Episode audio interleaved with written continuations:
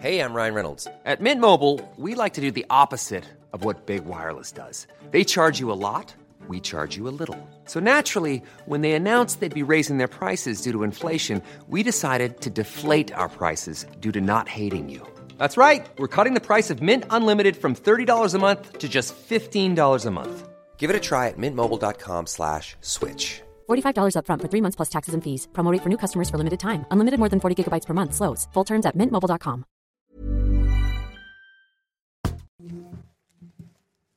5h58, écoutez, c'était hier soir.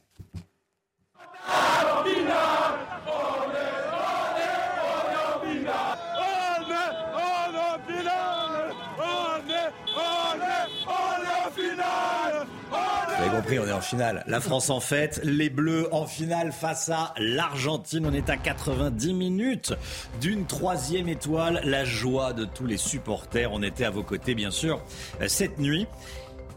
Il y a euh, également dans l'actualité ce drame à Montpellier. Un chauffard encerclé par des supporters marocains qui venaient de lui arracher son drapeau français.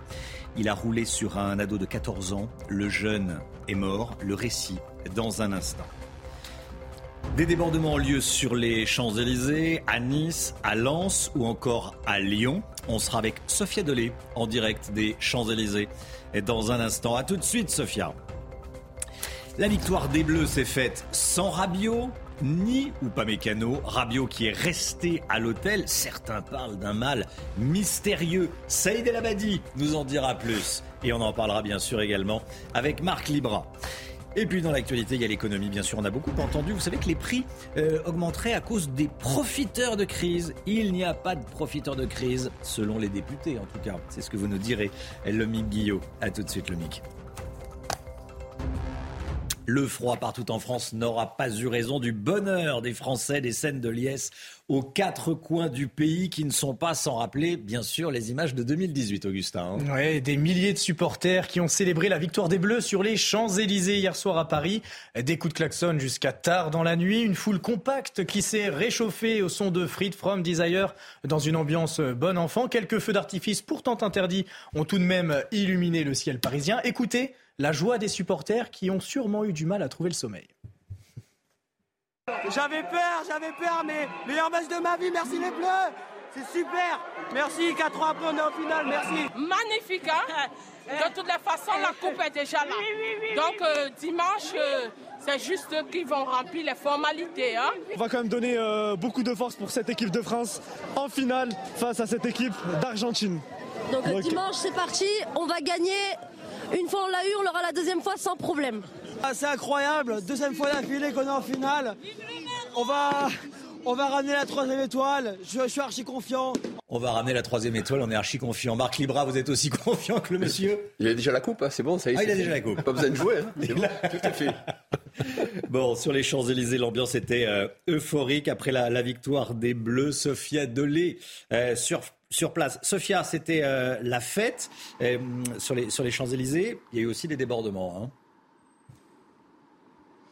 Exactement. Imaginez ici la même scène hier soir, les Champs-Élysées euh, bondés. Euh, il, faisait froid au point de vue de la température, mais je peux vous dire que la- l'ambiance était très chaude ici euh, sur les Champs-Élysées, des scènes de joie, des scènes de liesse, mais vous le disiez également, quelques débordements, des jets de projectiles ont été effectués. Les forces de l'ordre ont dû répliquer par des charges ou par l'envoi de gaz lacrymogène. Au total, euh, 115 interpellations ont eu lieu en région parisienne, dont 101 euh, rien que ici euh, dans euh, la capitale. Et selon une source policière, un groupe de 40 personnes proches de l'ultra-droite a été arrêté hier. Ce groupe tentait de se rendre ici même sur les Champs-Élysées.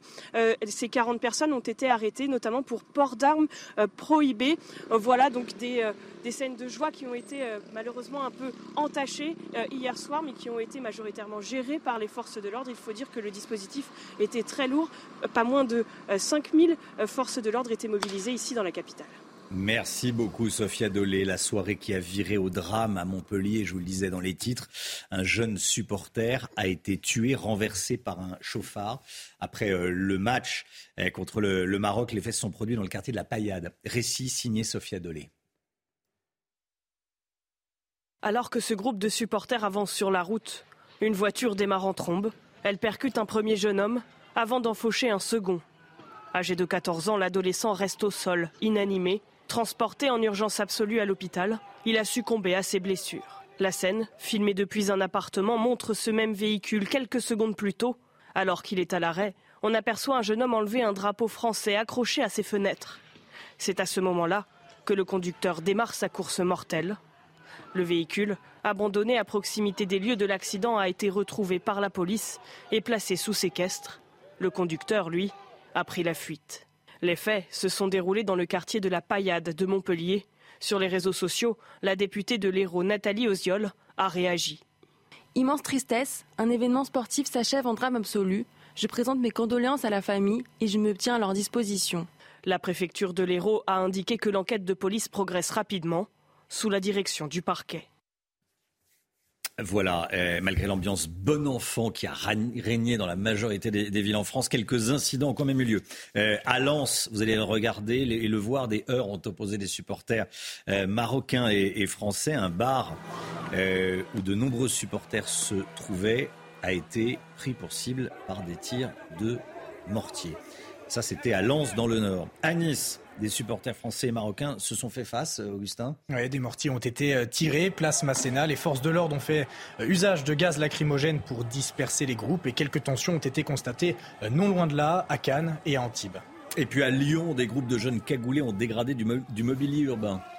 Oui, tout à fait. Ils ont ensuite affronté la police, place Bellecour, où des gaz lacrymogènes, là aussi, ont été utilisés. La préfecture a fait état de six interpellations, dont deux militants d'un groupuscule d'extrême droite. Et puis à Bruxelles, ce supporter français a dû retirer le drapeau de son balcon, drapeau français donc, euh, sous la pression des supporters marocains. Regardez ce qui s'est passé.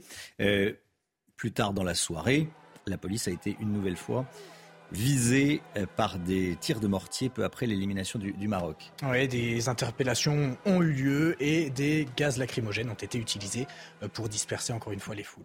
Et puis au Qatar, donc euh, dans le stade, la Marseillaise a été couverte par des sifflements de supporters marocains, sifflements qui ont rapidement cessé à la demande d'autres supporters marocains qui ont euh, sifflé la, fin de la récré, j'allais dire. Ouais, et même certains supporters ont applaudi l'hymne national euh, français pour couvrir les sifflets. Alors certains supporters ont fait des signes à leurs compatriotes pour faire respecter la Marseillaise. Regardez. Voilà, on voit, on le voit sur la, on le voit sur les, sur les images là. Hein. Oui, on voit ces signes, ces signes euh, que ces euh, supporters font à leurs compatriotes pour euh, leur demander de respecter cet hymne national français qui était à ce moment-là joué dans l'enceinte de ce stade. Emmanuel Macron supporte les Bleus. J'allais dire heureusement, évidemment. Il était hier soir dans le, dans le, dans le stade. Le président qui a fait le, déplacement au, Qatar. Voilà, vous le voyez derrière moi, à côté de... Euh, non, c'est son service de sécurité qui ressemble à Gianni Infantino. Mais bon, là, il l'a rencontré. voilà. Gauthier Lebret, avec nous, Emmanuel Macron aimerait bien un effet Coupe du Monde pour sa popularité, comme Jacques Chirac en 98. Oui, il essaie de profiter évidemment du formidable succès de nos Bleus. Il a tout de suite pris la parole après euh, la qualification pour la finale euh, de nos champions. Il est allé dans les vestiaires les saluer et échanger avec euh, Didier Deschamps. Il était là donc hier pour la demi-finale, il sera là pour la finale. Il va faire l'aller-retour entre le Qatar et la France entre-temps. Des déplacements qui ne font pas l'unanimité, vous le savez, notamment à gauche, en raison notamment de ce qui se passe au Parlement européen et des soupçons eh bien, de corruption de cette vice-présidente du Parlement européen par le Qatar. Mais les Français, eux, ne boycottent pas. Euh, les audiences parlent pour eux. Il y aura sûrement un nouveau record d'audience euh, tout à l'heure pour le match d'hier. Si les Bulleux euh, gagnent, ça pourrait créer un moment d'unité dans le pays. En 1998, on est en pleine cohabitation. Jacques Chirac ne connaît rien au football, ni le nom des joueurs. Il confond même la Coupe du Monde avec la Coupe de France. Eh bien, il a gagné 18 points, 18 points de popularité après la victoire de nos Bleus. Pas d'effet Coupe du Monde en 2018 pour Emmanuel Macron. Il avait même perdu des points de popularité. Pourquoi? Parce qu'il y avait eu l'affaire Benalla juste après la victoire de nos Bleus. Y aura-t-il cette fois un effet Coupe du Monde pour le président? Il en aurait bien besoin avant de présenter sa réforme des retraites. Tiens, ça devait être aujourd'hui la présentation de la réforme des retraites, mais il ne fallait pas gâcher la fête, car je vous le rappelle, on est en finale. Oui, effectivement, ça aurait été un peu. Euh, ah bah ça aurait un peu gâché la fête. Oui, ça aurait un peu gâché la fête de parler retraite alors que la France est en, est, en finale. Allez, les réactions politiques. Justement, le tweet du président de la République. Merci les Bleus, maintenant la coupe. Bon, hein. Euh, on va les voir. On est en finale. Bravo à nos buteurs Hernandez et Colomboigny. Hugo Lloris, notre gardien et capitaine, une nouvelle fois magistral. Ça, c'est le tweet d'Eric Ciotti. Il y a Marine Le Pen qui a également euh, tweeté. Augustin. Euh, deuxième finale euh, d'affilée pour les Bleus en Coupe du Monde. Bravo à toute l'équipe et à son entraîneur pour cet exploit sportif et cette performance collective qui font la fierté des Français. Hum, Jordan Bardella, on est en finale. Bon, bah oui, ça, euh, on est en finale. Pas le plus grand match des Bleus. Petite analyse sportive, mais le plus beau des résultats. On est en finale, effectivement. Allez, Fabien Roussel, le numéro un du Parti communiste, deuxième finale de suite. Bravo aux Bleus et félicitations aux Marocains pour ce match et ce parcours incroyable. C'est vrai, Marc Libra, ils ont, fait un parcours incroyable, les, Marocains, il faut quand même le rappeler aussi. Oui, oui euh, c'est exceptionnel d'arriver euh, à, ce niveau-là, surtout que ce n'était pas forcément prévu, avec un entraîneur qui a été, euh, qui a été nommé le 31 août dernier, et puis finalement, ça, ça a fonctionné. C'est un gamin, c'est un gamin, parce que j'ai joué avec lui à l'époque à Toulouse, en 99-2000, on était ensemble. Avec Walid. Il est de Paris, avec Walid. Je l'ai eu au téléphone entre-temps, et il vit un rêve éveillé, mais il est, il est vraiment conscient de ce qu'il est capable de faire avec cette équipe, et je pense qu'il a tiré le maximum. Allez, le sport, Saïd El Abadi, on continue. Et hop, France par brise. En cas de bris de glace, du coup, vous êtes à l'heure pour votre programme avec France par brise et son intervention rapide. L'équipe de France va affronter l'Argentine en finale dimanche après son succès contre le Maroc 2-0. Une victoire qui s'est rapidement dessinée, Saïd. J'allais dire, dès le début, il y avait quand même une sacrée tendance. Hein, oui, vous allez le voir en faveur des Bleus. Vous allez le voir sur ces images, Romain. Il n'aura fallu que 5 minutes de jeu et plus précisément 4 minutes et 39 secondes sur un centre de Griezmann. Mbappé tire et c'est la défense qui compte. Et regardez Théo Hernandez, pardon, esselé acrobatiquement qui trompe Yacine Bounou. Et euh, il fallait attendre par contre la 79e minute pour voir le deuxième but, le but de Randall Colomani qui venait juste d'entrer en jeu. Bref, les Bleus s'imposent 2-0 et sont en finale pour la deuxième fois consécutive. Et au coup de sifflet final, évidemment, la fête était au, rendez-vous. Hein. Évidemment, sur la pelouse tout d'abord, vous allez le voir sur ces images où une magnifique aide d'honneur a été mise en place par le staff technique tricolore pour saluer les joueurs. On voit euh, euh, Kylian Mbappé avec son maillot rouge du Maroc, c'est de celui de son pote Ashraf Hakimi évidemment. Et puis dans le vestiaire, vous allez également voir ces photos, ces images magnifiques. Euh, évidemment, sur le son de Freed from Desire. Regardez, Antoine Griezmann, la tête un peu à l'envers, Deschamps qui fait la fête avec Yoris Varane. Évidemment que des scènes de joie. On espère que ce sera la même chose évidemment dimanche. Et ensuite, vous allez voir l'arrivée à l'hôtel quelques heures plus tard, l'hôtel de Al Messila Resort, à 6 km du, du centre. Vous allez voir, regardez ça, c'est l'entrée juste avant d'entrer. Magnifique, tout le monde fait la fête. Et là, c'est, ça va rentrer, c'est voilà, avec, les, avec, euh, avec tout le monde, avec le, les, les, personnel de l'hôtel. Ils ont été accueillis comme des chefs comme des futurs champions du monde, j'ai dire. Comme des futurs champions du monde. Comme des champions du monde et des futurs champions du monde. Euh, Saïd, on est en finale. Il y a tout de même une inquiétude avec un étrange mal qui touche l'équipe de France. Exactement, Romain. Entre Adrien Rabiot qui est resté à l'hôtel hier, puis euh, euh, Dayot Upamecano sur le banc, Kingsley Coman qui se sentait un peu fébrile. Il y a une inquiétude qui grandit. Un, virus viral qui, qui serait euh, dans, dans, le, dans l'équipe de Bleus, qui traînerait, transmissible justement, ça contamine les Bleus. Alors en cause, les, les températures qui baissent, plus euh, la climatisation, ça n'aide pas forcément. Les Bleus, on ne parle pas de Covid pour le moment. Euh, mais bon, les Bleus prennent leurs précautions. Il y a pas mal de gel hydroalcoolique qui a été mis sur les tables désormais. Les Bleus veulent faire vraiment attention. On espère qu'ils seront tous à 100% dimanche contre les Argentins. Et hop, France par brise. Malgré votre bris de glace, du coup, vous étiez à l'heure pour votre programme avec France par brise et son intervention rapide. CNews, il est 6h15. Merci d'être avec nous. Restez bien sur CNews. Dans un instant, on sera avec Stanislas Godon, policier des délégués général Alliance Police Nationale. Il y a eu des débordements. Que s'est-il passé? Quelles sont ces informations? Le bilan de la nuit? Le dispositif était-il suffisant? On en parle dans un instant dans la matinale de CNews. Restez bien avec nous. À tout de suite.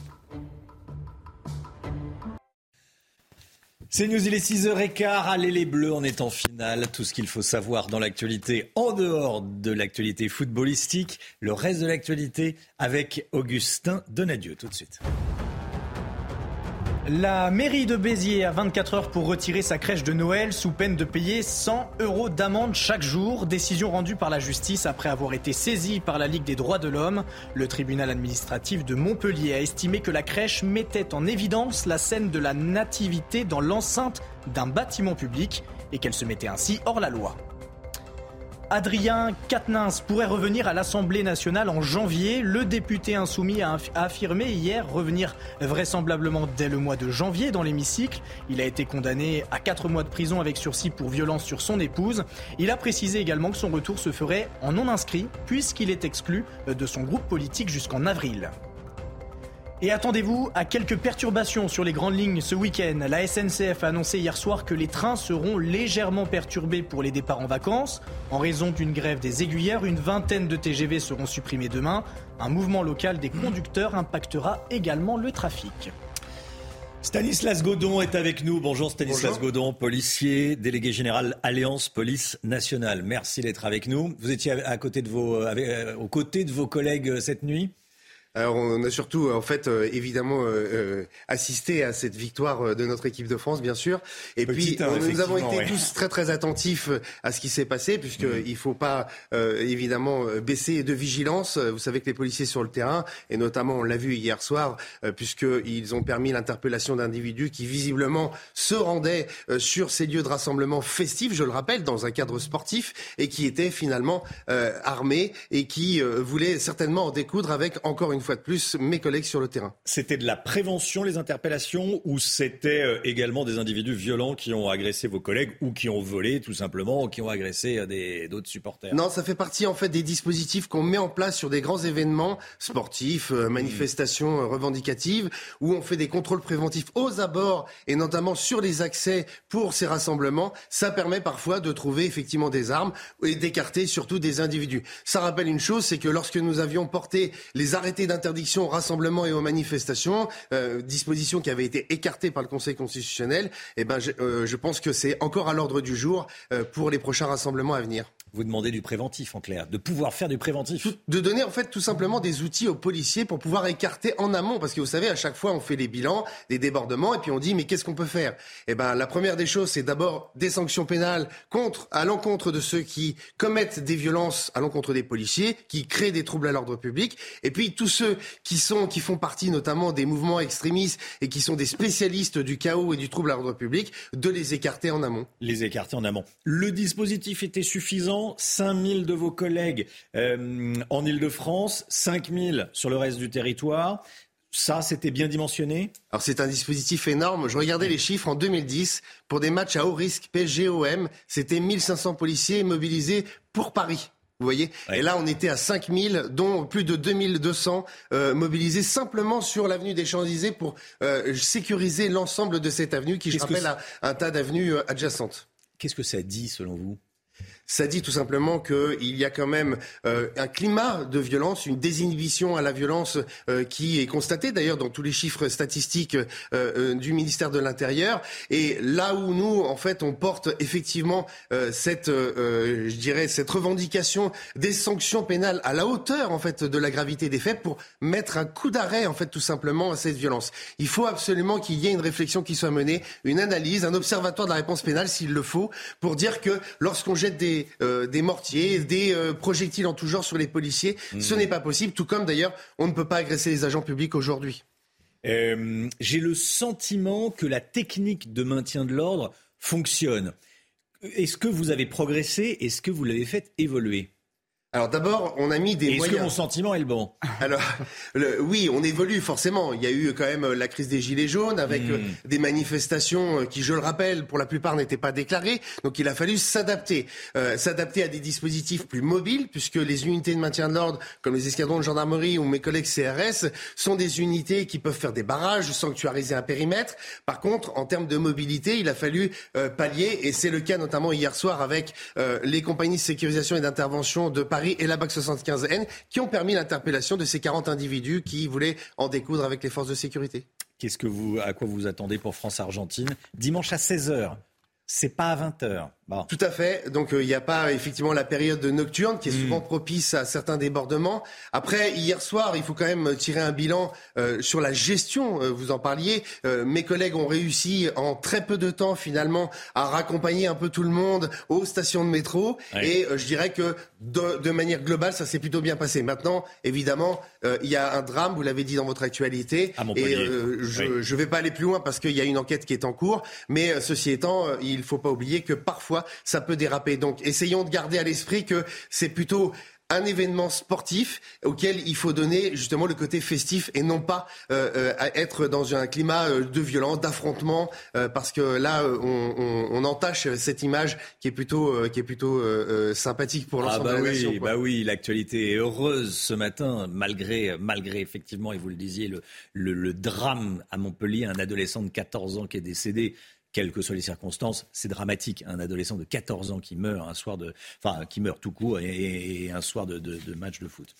Merci beaucoup Stanislas Merci Godon. Merci d'être venu ce matin sur le plateau de la, de la matinale. Il est 6h21 dans un instant l'écho. Euh, il n'y a pas de profiteurs de crise. Vous savez, on disait qu'il y avait des gens qui profitaient de la crise pour augmenter les prix discrètement, sans véritable raison. Vous savez, c'est à cause de l'Ukraine. Bon, il paraît qu'il n'y en a pas. C'est ce que va nous dire le Guillot dans un instant. À tout de suite. Rendez-vous avec Pascal Pro dans l'heure des pros, du lundi au vendredi de 9h à 10h30. L'économie tout de suite avec vous, le Guillaume. C'est un rapport parlementaire publié hier qui l'affirme. L'inflation n'a pas été provoquée ou aggravée par des spéculateurs ou plus simplement des profiteurs de crise. On peut le croire ou pas, ce rapport? En tout cas, Romain, ce sont les conclusions euh, auxquelles sont parvenus les deux rapporteurs, hein, les députés euh, Aurélie Trouvé de la France Insoumise et Xavier Albertini d'Horizon, le parti d'Édouard euh, Philippe. Deux députés pas d'accord sur tout, mais qui sont pourtant parvenus à la même conclusion après s'être penchés pendant six mois sur les causes des hausses de prix actuelles. Pour eux, vous l'avez dit, il n'y a pas eu de profiteurs de crise ou de spéculateurs au cours des derniers mois. C'est ce que me disait hier Xavier Albertini après avoir présenté son rapport. Pour eux, c'est clair, il y a des hausses de prix, parfois mais elles ne sont pas suspectes. Elles sont les conséquences des hausses de prix des matières premières, des intrants pour l'agriculture ou encore des hausses de la facture d'énergie que les producteurs ont répercuté simplement sur le prix de leurs produits. Sur quoi se base-t-il pour être aussi affirmatif? Eh bien, les députés expliquent que parmi tous les signalements reçus par la plateforme mise en place par la DGCCRF, la direction des, des fraudes, pour signaler les abus de prix, hein, c'est une plateforme qui a été lancée il y a six mois pour justement pouvoir signaler tous les, les dérapages, seuls huit dossiers ont été jugés problématiques par les agents des fraudes. Ensuite, ils observent que cette même police des fraudes n'a pas constaté de hausse de prix allant au-delà de l'inflation par famille de produits, mais S'ils dédouanent les producteurs, ils nuancent toutefois un peu leur analyse lorsqu'ils s'intéressent aux industriels et aux distributeurs, parce que là, les deux députés observent que les marges dans l'industrie agroalimentaire et dans la distribution, eh bien, ces marges, elles ont continué à progresser sur les prix. Ce n'est pas anormal, mais simplement, on aurait pu se dire que dans le contexte, certains auraient réduit leurs marges pour ne pas répercuter intégralement les prix et surtout ne pas continuer à les faire grimper. Bon, ils se sont aussi intéressés à l'origine des hausses de prix. Hein. Oui, c'est ça, parce qu'on a beaucoup dit, beaucoup entendu que la guerre en Ukraine avait fait monter les prix, avait provoqué l'inflation. Pour eux, ce n'est pas le cas. La cause est à chercher bien avant, dans la crise Covid. En effet, c'est notamment le prix, la hausse des intrants, je le disais, mais aussi du transport maritime, ou encore évidemment la flambée des cours du pétrole que nous payons aujourd'hui et que nous pourrions à nouveau payer bientôt avec la fin qui se profile de la crise Covid en Chine. Deuxième effet, si on pourrait dire, sur l'inflation à venir dans les mois qui viennent, selon les deux députés. C'était votre programme avec Samsonite Proxys. Légère, résistante, durable. Une nouvelle génération de bagages. Allez les bleus, c'est News, 6h26. Tout de suite le temps, on commence avec la météo des neiges. Regardez votre météo avec Samsonite Proxys. Légère, résistante, durable une nouvelle génération de bagages. Les valeurs observées en montagne, une ouverture partielle pour la station de Puy-Saint-Vincent, une neige fraîche ou de nouvelles chutes sont prévues ce jeudi après-midi. Il a fait moins 4 degrés à Axe-3 Les dernières chutes de neige datent du 29 novembre. Le risque d'avalanche est faible. 40% du domaine est ouvert. En fin de direction, Val d'Alos, dans les Alpes du Sud, le domaine propose 39 km d'activité au programme une neige fraîche, des températures négatives en bas de la station, un risque d'avalanche de niveau 3. C'était votre météo avec Samsonite Proxys. Légère, résistante, durable. Une nouvelle génération de bagages. Allez, le temps tout de suite avec Alexandra Blanc. Et hop, France par brise. En cas de bris de glace, du coup, vous êtes à l'heure pour la météo avec France par brise et son prêt de véhicule. Alexandra Blanc, vous nous dites que la neige a fait son retour hier sur les plages de Seine-Maritime. Hein oui, on va prendre la direction de Veules-les-Roses en Seine-Maritime avec au programme, regardez cette neige sur les plages de Seine-Maritime avec localement entre 1 et 3 cm. Ça a tenu au sol, mais on n'a pas eu de neige hein, de nouveau hier après-midi ni euh, cette nuit avec des conditions météo beaucoup plus calmes prévues sur les régions du Nord. En revanche, huit départements restent placés sous surveillance, la Lorraine, l'Alsace ou encore le territoire de Belfort avec cette vigilance qui concerne le Nord-Est. On attend encore quelques flocons de neige aujourd'hui. Alors ce matin, la nouveauté, c'est la vraie dégradation euh, prévue dans le sud, avec donc l'arrivée d'une nouvelle perturbation. On va retrouver des fortes pluies entre le Gard, l'Hérault ou encore les Bouches-du-Rhône. Et en remontant vers les Cévennes, on retrouve également un petit peu d'instabilité, de la neige également au pied des Pyrénées ou encore en allant vers le nord-est du pays. Je vous le disais, dans l'après-midi, les pluies vont se décaler sur le nord-est avec de fortes pluies attendues notamment entre le Lyonnais, le golfe du Lion ou encore entre la Côte d'Azur et la Corse. Petit coup de tonnerre possible. On attend également de la neige sur les les Alpes. Et donc, conséquence, le risque d'avalanche sera élevé aujourd'hui. En revanche, regardez, plus vous irez vers le nord, plus vous aurez du beau temps avec toujours ce flux de nord-est. Et donc, conséquence, les températures sont glaciales ce matin sur les régions du nord. Moins 5, moins 6 degrés actuellement entre la région lidoise et la Champagne, contre 10 degrés entre Toulouse et Perpignan. Et puis, dans l'après-midi, les températures restent contrastées. Le froid se maintient sur le nord avec un ressenti assez hivernal, hein, notamment près des côtes de la Manche, avec 2 petits degrés en moyenne pour Rouen, 2 degrés également à Paris, un petit degré seulement euh, du côté de Nancy, tandis que vous aurez en moyenne 17 degrés à Perpignan ou encore à Ajaccio et en moyenne 14 degrés à Toulouse. La suite du programme, temps plutôt calme après l'évacuation de la perturbation, euh, notamment pour les journées de vendredi et de samedi. Attention au Mistral en Méditerranée. Puis dimanche, regardez, arrivée d'une nouvelle perturbation, mais la douceur fera son retour la semaine prochaine avec des températures beaucoup moins hivernales.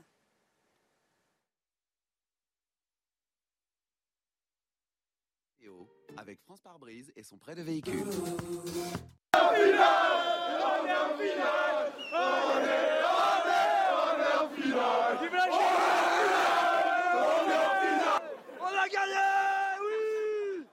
Voilà des scènes de joie un peu partout dans le pays. C'est ce qu'on vous raconte ce matin. Quel parcours Les Bleus sont en finale de Paris à Marseille, de Brest à Strasbourg. On fête la victoire. On a fêté la victoire. Certains ont un petit peu mal au crâne ce matin. On était dans un bar marseillais, vous allez voir. À Montpellier, un drame s'est produit. Un ado de 14 ans est décédé.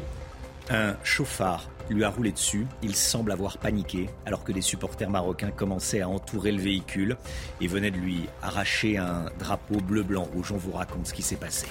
Sur les Champs-Élysées, il y a tout de même eu quelques tensions malgré la joie plus de 100 interpellations. Les informations d'Amaury Bucco. A tout de suite, Amaury. Des débordements ont également eu lieu en, région. On va rejoindre euh, Olivier Madinier qui sera euh, avec nous en direct de Lyon. Voilà quelques euh, violences. A tout de suite, Olivier. Emmanuel Macron était à Doha au Qatar pour cette demi-finale. Il va y retourner dimanche prochain pour la finale contre l'Argentine. Il va tenter forcément d'en profiter politiquement, c'est ce que vous nous direz. Gauthier Lebret. À Marseille, 3000 personnes se sont rassemblées sur le Vieux-Port sans incident majeur. Les bars étaient évidemment bondés et au terme de 6 minutes de temps additionnel, la cité phocéenne a exulté. Le récit de la soirée avec Célia Judas.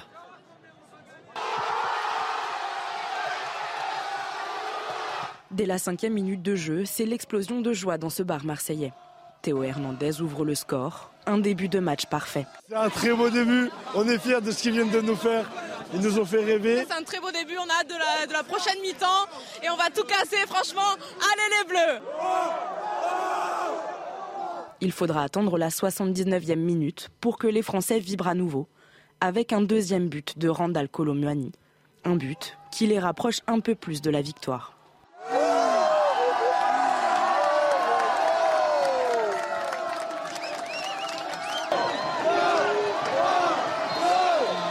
Plus que quelques secondes de jeu et à la fin du décompte, la libération et une place en finale pour les Bleus.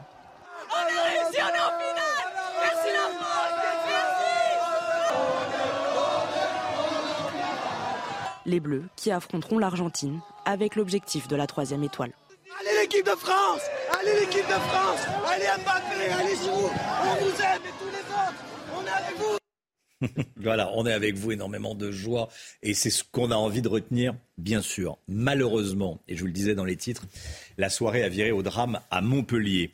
Un jeune supporter, 14 ans, a été tué, renversé par un chauffard. Après ce, match France-Maroc, les faits se sont produits dans le quartier de la Paillade, regardez. Alors que des jeunes ont enlevé un drapeau euh, français, arraché un drapeau euh, français de la fenêtre d'une voiture. Le conducteur a accéléré. Il a, l'enquête le dira, sans doute pris peur. Il a accéléré. Il a fauché plusieurs supporters. L'un d'eux, âgé de 14 ans, est décédé peu après sa prise en charge médicale. Le chauffeur a pris la fuite. Il a abandonné le véhicule non loin du lieu de l'accident. Malgré l'ambiance bon enfant qui a régné dans la majorité des villes, quelques incidents ont tout de même eu lieu, notamment à Paris, à Bucco, plus de 100 interpellations. Qu'est-ce qu'on en sait? Bah alors déjà, le, ministère de l'Intérieur avait mis de très gros moyens. 5000 euh, policiers et gendarmes étaient mobilisés en région parisienne. Plus de 2000 d'entre eux étaient concentrés à Paris, notamment euh, euh, aux abords des Champs-Élysées, où de nombreux supporters s'étaient rendus comme les autres soirs. Euh, les Champs-Élysées étaient d'ailleurs coupés en deux parties, avec au milieu euh, de nombreux CRS et gendarmes mobiles, donc impossible de traverser euh, d'un trottoir à l'autre. Et puis, dès 23 heures, quelques débordements ont effectivement eu lieu, plus ou moins violents, jets de projectiles, tirs de mortier d'artifice ou encore assauts et détérioration, pardon, de véhicules en circulation. Alors, pour rétablir l'ordre, eh bien, les forces de l'ordre ont effectué plusieurs charges, enfin de nombreuses charges même. Et puis, euh, à noter aussi qu'autour de Paris, les policiers ont été euh, attaqués. C'est le cas, par exemple, à Noisy-le-Sec, Épinay-sur-Seine ou encore Aulnay-sous-Bois. Amaury Bucco, merci beaucoup Amaury. On part à Lyon. Euh, Lyon où des groupes de jeunes cagoulés ont dégradé du mobilier urbain. Olivier Madinier en direct avec nous depuis la place Bellecour. Olivier, qu'est-ce qui s'est passé exactement? Racontez-nous. Eh bien, écoutez, euh, hier soir, juste après le euh, coup de sifflet final, plusieurs centaines euh, de personnes se sont rassemblées ici, sur la place Bellecour, dans le, le centre de Lyon, et tout de suite, après plusieurs minutes, euh, la fête a été totalement gâchée puisque les choses ont dégénéré euh, sous l'impulsion, semble-t-il, euh, d'éléments de l'ultra-droite lyonnaise et s'en est suivi de longs affrontements avec les forces de l'ordre qui ont répliqué à coups de gaz lacrymogène. Des poubelles ont été brûlées, du mobilier urbain a également été dégradé et les choses sont revenues, le, calme est revenu vers minuit. Il y a eu une dizaine d'interpellation. En tout cas, la préfecture euh, du Rhône avait tout organisé pour que les choses ne dégénèrent pas. La circulation avait été interdite sur les ponts menant à la place Bellecour. La vente d'alcool avait été interdite, mais visiblement c'est une poignée euh, de membres de la droite qui venait, qui tenait à en découdre hier soir. Merci beaucoup Olivier. Olivier Madinier en direct de Lyon. Emmanuel Macron était à Doha hier soir pour supporter les Bleus, bien sûr. Le président de la République a fait le déplacement pour obtenir euh, et pour soutenir l'équipe de France. J'allais dire obtenir le soutien de l'équipe de France et le soutien des Français, mais en tout cas pour les soutenir. Il n'aura pas porté euh, malchance, hein, il aura plutôt porté chance. En tout cas, il était là. Je ne sais pas si ça a changé grand-chose, mais en tout cas, voilà, le président de la République qui l'avait promis. Il s'est exprimé après le match. Écoutez. On est très fiers, immensément fiers. Et je pense que nos compatriotes ont besoin de, voilà, de, de joie simple et pure. Le sport en procure, le foot tout particulièrement. J'étais tendu parce qu'un match s'est jamais gagné euh, et euh, les Marocains ont formidablement bien joué. Et euh, je pense que le match n'était pas le même s'ils égalisaient. On a vu beaucoup de cœur, on a, on a parfois souffert, mais on a vu une très grande équipe. Voilà. Et moi, je veux dire un immense merci à notre sélectionneur Guy Deschamps et en fait à cette équipe qui est un mélange de plusieurs générations. Et c'est ça qui est formidable. Deschamps, c'est trois finales, ouais. Et il, les et, les, gagne. Vous savez quoi Il n'y a jamais 203. Donc Didier Deschamps est là, avec euh, sa baraka et euh, son talent. Euh, et, on sera tous là derrière. Donc on la gagne. On, ramène on rapporte la coupe. Et il faut qu'il reste, évidemment qu'il faut qu'il reste. Et là, que tout le monde profite de ce moment. Et puis, dès ce soir après, on prépare la finale. Et vous savez quoi Et on la gagne. Et hop, France par brise. En cas de bris de glace, du coup, vous êtes à l'heure pour votre programme avec France par brise et son intervention rapide. On ramène la coupe à la maison, c'est ce que dit le président de la République. Vous, Marc Libra, vous êtes aussi euh, sûr que lui? Euh, J'aimerais bien, Ben mais pour l'instant, ces pronostics, euh, et puis euh, son- en expliquant qu'il viendrait à partir des demi-finales croiser la France et les, les voir, donc tout est, tout est positif, tous les, tous les voyants sont au vert pour, pour les Bleus. C'est Ouais. vrai que c'est exceptionnel pour l'instant ce qui se passe en tout cas. Ah oui, vous les avez trouvés comment hier soir les, les Bleus? Pas très bon. Pas très bon. Non, pas très bon. On a vu une Bon. équipe du Maroc, même face à l'Angleterre, c'est pas la meilleure équipe qui l'emporte, mais l'équipe de France gagne. Et hier soir, la France marque rapidement, mais malheureusement, on retombe un petit peu dans le travers. Une équipe du Maroc joueuse qui va essayer de faire la différence. Et à l'arrivée, c'est encore euh, cette équipe de France qui va, euh, par le but de Colomani qui venait de rentrer, faire la différence. C'est ça qui est, qui est important. C'est que c'est pas forcément la meilleure équipe de France, mais en tout cas, ils ont, ils ont gagné. Maintenant, c'est l'Argentine qui va se dresser face à nous. Ça sera peut-être une autre paire de manches. Saïd, Saïd El Abadi, euh, l'équipe de France, un succès qui s'est. Le succès s'est rapidement dessiné. Rapidement dessiné, Ah. et heureusement, on a envie de dire, après ce que, ce que Marc dit, puisqu'il l'a très bien résumé. Alors, ça a été rapide, puisque dès les 5 premières minutes, et plus précisément 4 minutes de jeu et 39 secondes, c'est Théo Hernandez qui marque acrobatiquement. Et il faut attendre seulement la 79e minute, une minute après son entrée en jeu, pour que Randall Colomani ne donne le libère les Bleus et inscrivent le deuxième but, 2 à 0. Les Bleus sont donc encore en finale. C'était quand même inattendu avant le mondial, mine de rien, pour un tenant du titre. Mais c'est une bonne nouvelle. Euh, nous sommes justement avec euh, Théo Doué, notre correspondant euh, à Doha. Euh, allons le retrouver tout de suite. Bonjour Théo. Bonjour. Alors Théo, oui, est-ce que... alors vous parliez. Ouais.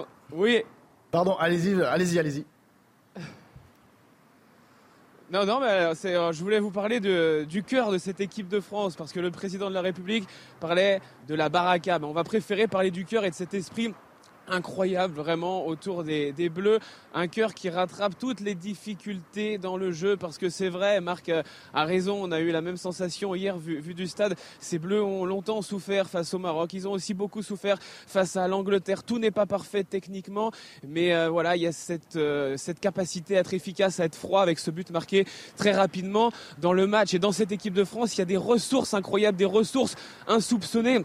On va pas refaire toute l'histoire du parcours des Bleus qui a démarré bien avant cette Coupe du Monde avec les nombreux forfaits, mais il y a encore eu des coups durs hier soir avec les absences d'Upamecano, de Rabiot. Eh bien, les remplaçants ont été bons. On pense à Konaté derrière qui a parfaitement fait la paire et qui a été très sollicité avec Varane et Afofana qui a fait le travail également au milieu du terrain. C'est une équipe qui a un mental à toute épreuve, hein, une équipe qui ne doute jamais, même dans la difficulté. Et ça, ça vient aussi de l'expérience, l'expérience du sélectionneur, l'expérience de cette dernière Coupe du Monde, l'expérience des cadres. J'ai envie de vous parler de deux joueurs. C'est Griezmann qui réalise un mondial absolument fabuleux. Et puis Hugo Lloris, parce que l'équipe de France ne serait pas là non plus sans lui. Il avait été excellent face à l'Angleterre et hier face au Maroc. Il sort deux parades exceptionnelles qui maintiennent l'équipe de France dans le match. Donc voilà, en plus de ça, il y a le coaching parfait de Didier Deschamps qui a senti son équipe en souffrance un petit peu en seconde période, qui a fait rentrer Marcus Thuram, qui a aidé à défendre, qui a fait une superbe entrée. Et puis il y a la belle histoire du soir. Vous avez montré le but incroyable de Randall Colomwani en fin de match sur son premier ballon. Donc voilà, c'est tout ça qui fait la force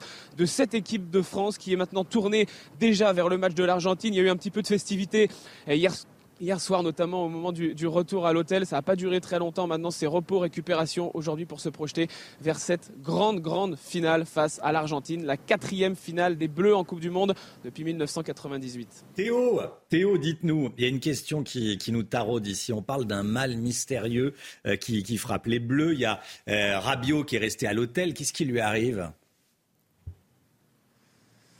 On parle d'un syndrome grippaux pour euh, Adrien Rabiot. Ça a été des, symptômes euh, assez similaires aussi pour Upamecano. C'est pour ça que ces deux joueurs n'ont pas joué. Upamecano était sur le retour quand même, donc il était quand même sur le banc hier, mais il n'est pas entré en jeu. Rabiot, il est carrément resté à l'hôtel, mais les, messages euh, en conférence de presse et en zone mixte des Bleus ont été plutôt rassurants sur leur état de, de santé. Voilà, on sait qu'il y a Kingsley Coman non plus qui n'était pas à 100%.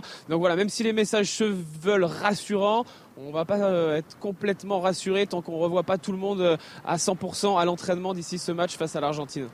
Merci beaucoup Théo Doué. Voilà un virus qui, on parle de syndrome grippaux. Mais bon, mal inquiétant. C'est ce qu'on pouvait lire dans une, dans une dépêche AFP. Ça méritait explication. Théo Doué, en direct de Doha au Qatar. Eh, Marc Libra est avec nous. Marc, vous, hum, qu'est-ce que vous percevez pour France-Argentine? Bon, ça va être compliqué, ça j'imagine. C'est, hum, c'est- on l'espère. euh, alors c'est la dernière sûrement de, de Léo Messi pour l'Argentine. Oui. Et pour l'équipe de France, ça peut être la troisième étoile. C'est quelque chose d'exceptionnel. Après, au niveau du jeu, les Argentins n'ont pas forcément montré beaucoup de choses. Par contre, il y a un homme qui s'appelle Messi et il y a toute une équipe qui joue pour Messi.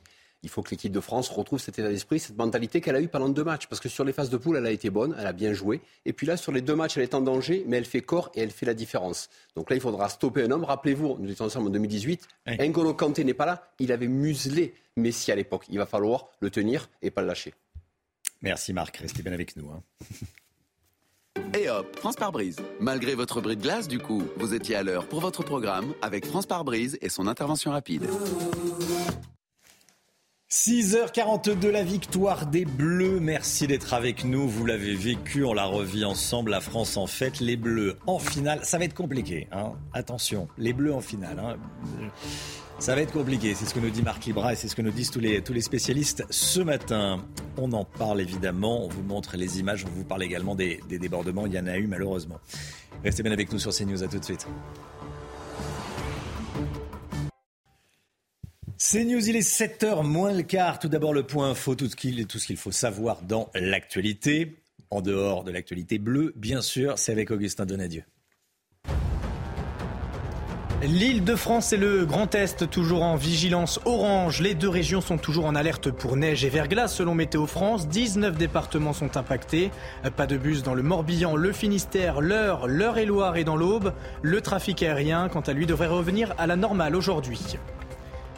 Cinq hommes sont renvoyés devant la cour d'assises pour l'attentat de Strasbourg. L'attaque avait fait cinq morts au marché de Noël de Strasbourg il y a quatre ans. Les juges d'instruction antiterroristes ont soupçonné ces cinq hommes d'avoir apporté une aide à l'assaillant. L'assaillant, ce fichier S radicalisé qui avait été abattu par la police après 48 heures de traque. Une grève historique au Royaume-Uni. Les infirmières britanniques sont en grève pour deux jours, aujourd'hui et mardi prochain. Un mouvement inédit depuis 106 ans qui illustre la crise sociale outre-Manche. Depuis 2010, les salaires des infirmières ont chuté de 20%. Regardez les unes de vos journaux ce matin. À la une, bah bien sûr, la victoire des Bleus. On regarde. Euh, le Parisien, on y est encore. L'envolée finale à la une de l'équipe, le midi libre, ils l'ont refait. Regardez, il y a d'autres, d'autres titres. Euh, évidemment, il y a le, la Provence. Messi, nous voilà. Cap sur la finale. Le Figaro ni ce matin la tête dans les étoiles. On aurait pu vous en montrer dix autres. Il y en a une que vous préférez, tiens, Marc? Euh, Le Messi, nous voilà. non, mais c'est bien dit. Euh, je trouve que c'est bien dit. Pas mal. C'est la Provence, un peu, un peu le sud quand même. Bah oui, températures. Gauthier Lebret, il y en a une que vous préférez? Toujours l'équipe qui fait euh, effectivement à chaque fois des unes qui marqueront cette Coupe du Monde. L'envolée L'envolée finale. Avec le magnifique but de Théo Hernandez. Avec le magnifique but de Théo Hernandez. À la quatrième minute. Touche pas le sol. Quatrième minute. 4 minutes et. 39 secondes. Et 39 secondes. À ce moment-là, j'ai cru que vous alliez avoir raison, Romain, et que vous alliez avoir euh, le bon pronostic 3-0. On a cru qu'on allait en remettre. Euh, mais bon, on a échangé des, On a échangé des WhatsApp pour tout dire. Pendant le, pendant le match. Je croisais les doigts. J'y croyais. Bon. On a eu raison de se faire peur de se dire attention les Marocains sont forts. Ben oui, mais c'est normal. C'est le le le jeu ça. Mais Marc. Mais surtout ils ont été meilleurs que la France sur l'ensemble du, du, match hier soir. Ils ont été meilleurs puisque la France se fait un petit peu peur. Hmm. Et à l'arrivée, la France encore une fois, comme face à l'Angleterre, va faire la différence. Parce que les Marocains nous ont mis quand même danger et ils ont fait quand même une Coupe du Monde exceptionnelle. Oui, oui, oui. Oui, faut, faut le rappeler, ah, effectivement. Mais bon, on a, on a gagné. 2-0. c'est fait.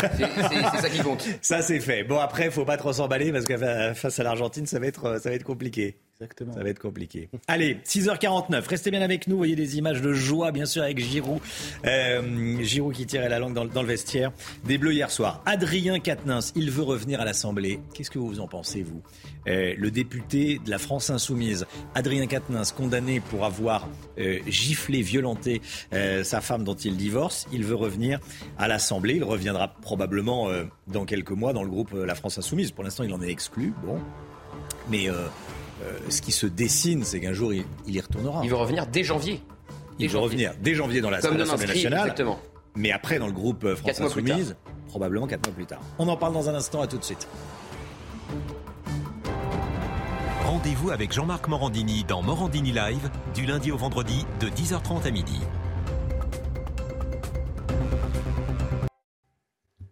La politique, on va parler d'Adrien Quatennens. Est-ce qu'il peut revenir à l'Assemblée nationale? Le député La France Insoumise, qui donc a été euh, condamné, il refuse de démissionner, il continue son offensive médiatique, Gauthier Lebret. Il veut tenter un retour à l'Assemblée dans l'hémicycle en janvier. Hein. Absolument, il va revenir euh, dès euh, janvier. Il siégera comme non inscrit, puisque vous le savez, son groupe La France Insoumise l'a exclu pour quatre mois, comme eh bien, sa peine de prison avec sursis. Il était à la télévision hier soir dans un plan média bien orchestré. D'abord une interview dans la presse locale, puis donc une autre sur une chaîne nationale. C'était parfois un grand déballage avec de nombreux détails privés, intimes, plongeant le téléspectateur dans un certain malaise d'ailleurs. Et puis, il a une nouvelle fois mis en cause euh, sa future ex-épouse, 24 heures à peine après sa condamnation donc, pour euh, violence conjugale et pour cette gifle qu'il a donnée à sa compagne. Depuis cette affaire, dit-il, mon épouse a un sentiment de pleine puissance et de plein, et de plein pouvoir. Évidemment, c'est complètement inaudible. Il a martelé qu'il était ni un agresseur, ni un homme violent. Des propos indignes d'un homme de gauche pour la conseillère de Paris Europe Écologie Les Verts, Raphaël Rémy Leleu, qui réclame sa démission. Euh, son retour ne fait pas l'unanimité au sein de la, de la NUPES, hein, c'est le moins qu'on puisse dire. Ah, loin de là, c'est un nouveau point de fracture au milieu de cette alliance de circonstances pour les, pour les législatives. Les alliés de la France insoumise n'ont pas compris cette décision de simple suspension du groupe. Pour les écolos, Adrien Quatennens doit démissionner et pour euh, le Parti socialiste, il ne doit jamais revenir siéger au sein du groupe La France insoumise. Mais il a le soutien de la nouvelle direction du parti de Manuel Bompard et bien sûr de Jean-Luc Mélenchon qui est un confident et avec lequel il a une relation qui n'est pas que politique. C'est ce qu'il a dit hier soir. Encore une fois, la France insoumise est pointée du doigt. Pourquoi? Eh bien pour son double discours. Elle est beaucoup moins clémente avec ses adversaires politiques qui sont mis en cause pour le même genre d'affaires, avec un risque politique pour les insoumis, devenir inaudible sur ce sujet des violences faites aux femmes, alors même que le parti voulait exactement incarner le contraire. Merci Gauthier, 8h15, soyez là. Laurence Ferrari reçoit ce matin David Lebars, policier, secrétaire général du syndicat des commissaires de la police nationale UNSA. 8h15. Regardez votre programme avec Samsonite Proxys. Légère, résistante, durable. Une nouvelle génération de bagages. La musique, comme tous les matins. Ce matin, c'est une reprise de Jodassin, à toi par M. Regardez, profitez.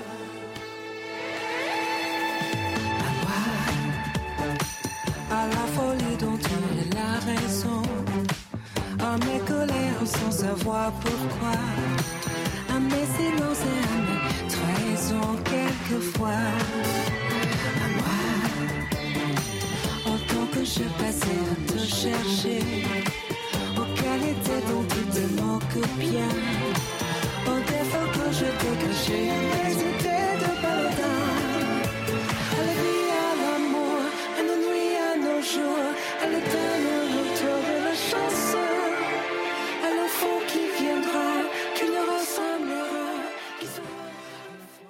C'était votre programme avec Samsonite Proxys. Légère, résistante, durable. Une nouvelle génération de bagages. Le temps tout de suite, Alexandra Blanc.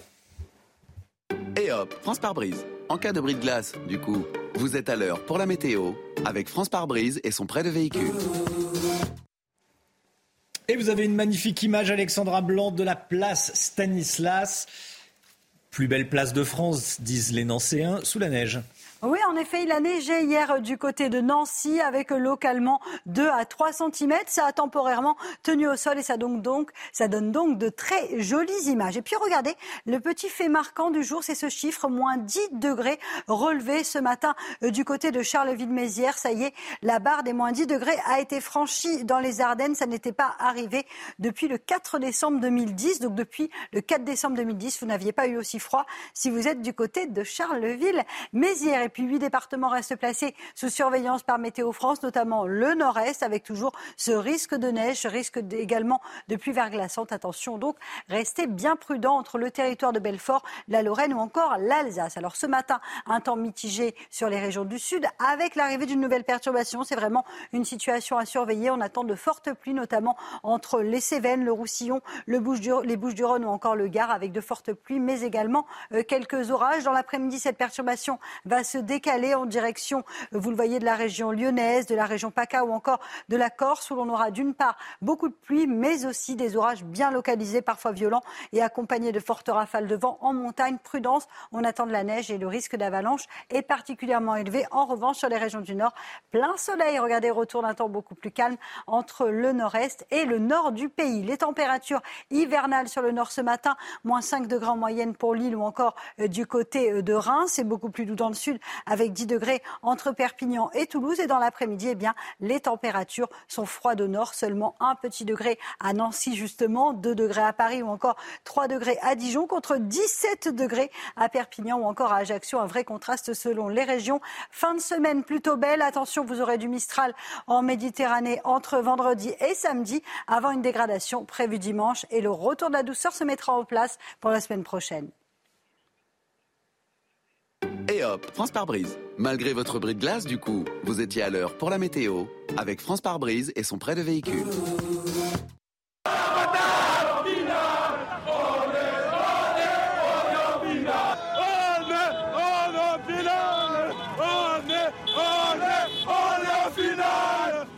Voilà comment ça se passait dans de nombreuses villes de France. Hier soir, on vous montre les images, bien sûr. Les Bleus en finale face à l'Argentine. On est à 90 minutes d'une troisième étoile. La joie de tous les supporters de l'équipe de France. On était à vos côtés cette nuit. Un drame à Montpellier. Un chauffard encerclé par des supporters marocains qui venaient de lui arracher son drapeau français a roulé sur un ado de 14 ans. Le jeune est mort. Le récit dans un instant. Des débordements ont euh, malheureusement eu lieu sur les Champs-Élysées, mais aussi à Nice, Lens ou encore Lyon. On sera avec Sophia Dolé en direct des Champs-Élysées. À tout de suite, Sophia. Et puis on sera également avec un policier, Abdoulaye Kanté, qui sera en direct avec nous, policier dans les Hauts-de-Seine. La victoire des Bleus s'est faite sans Rabiot ni Upamecano. Rabiot qui est resté à l'hôtel. Certains parlent d'un mal mystérieux. Est-ce que c'est tout simplement la grippe? Saïd El Abadi nous en dira plus. À tout de suite, Saïd. Des scènes de liesse aux quatre coins du pays qui ne sont pas sans rappeler les images de 2018. Bien sûr, à Paris, des milliers de supporters ont célébré la victoire. Écoutez euh, la joie des supporters un peu partout en France. J'avais peur, j'avais peur, mais meilleur match de ma vie, merci les Bleus C'est super Merci, 4 ans après on est en finale, merci Magnifique, hein? De toutes les façons, la coupe est déjà là. Donc euh, dimanche, euh, c'est juste qu'ils vont remplir les formalités. Hein? On va quand même donner euh, beaucoup de force pour cette équipe de France en finale face à cette équipe d'Argentine. Donc dimanche, c'est parti, on va gagner. Une fois on l'a eu, on l'aura la deuxième fois sans problème. Ah, c'est incroyable, deuxième fois d'affilée qu'on est en finale. On va, ramener la troisième étoile, je suis archi confiant. On va ramener la troisième étoile, je suis archi confiant. Je pense qu'à un moment aussi, je le suis. Je pense que autour du plateau, tout le monde l'est. Il y en a un qui l'est un petit peu moins. C'est Marc. Non, non, mais euh, oui, l'équipe de France peut aller récupérer cette troisième étoile, mais il y a un adversaire en face qui connaît aussi la musique et surtout un joueur qui s'appelle Messi. Oui, ça je vous confirme que oui, il, va, y, a une, il y a un petit Voilà. détail, c'est Lionel Messi. Oui. Et donc c'est le dernier match de Coupe du Monde. Il l'a dit. Dont c'est le dernier match de Coupe du Monde. Oui, mais ça, bon, oui. Ah, ça donne quand même l'agnac. Si c'est votre dernier match, vous avez envie de Ça donne l'agnac, oui. Après, bon. en découdre. Alors, des scènes de liesse, on l'a vu, ambiance euphorique sur les Champs-Élysées. Il y a malheureusement eu quelques débordements sur les Champs-Élysées, Sophia Dolé.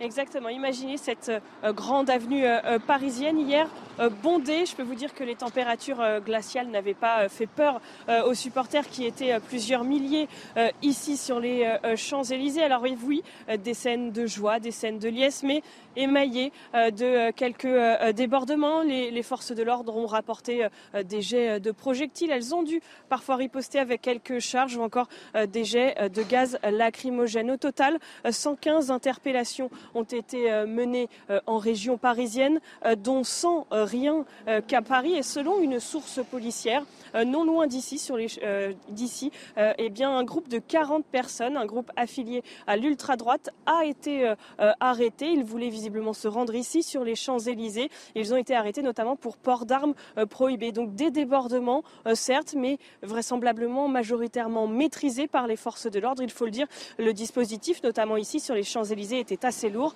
5000 policiers sur la capitale. C'est ce que nous disait Stanislas Baudon. Situation globalement maîtrisée. Vous, étiez peut-être euh, avec nous dès, 6h15. Stanislas Godon, le représentant du syndicat de police Alliance Nationale, il était avec nous. Merci Sophia Dolé, hein, avec Charles Baget.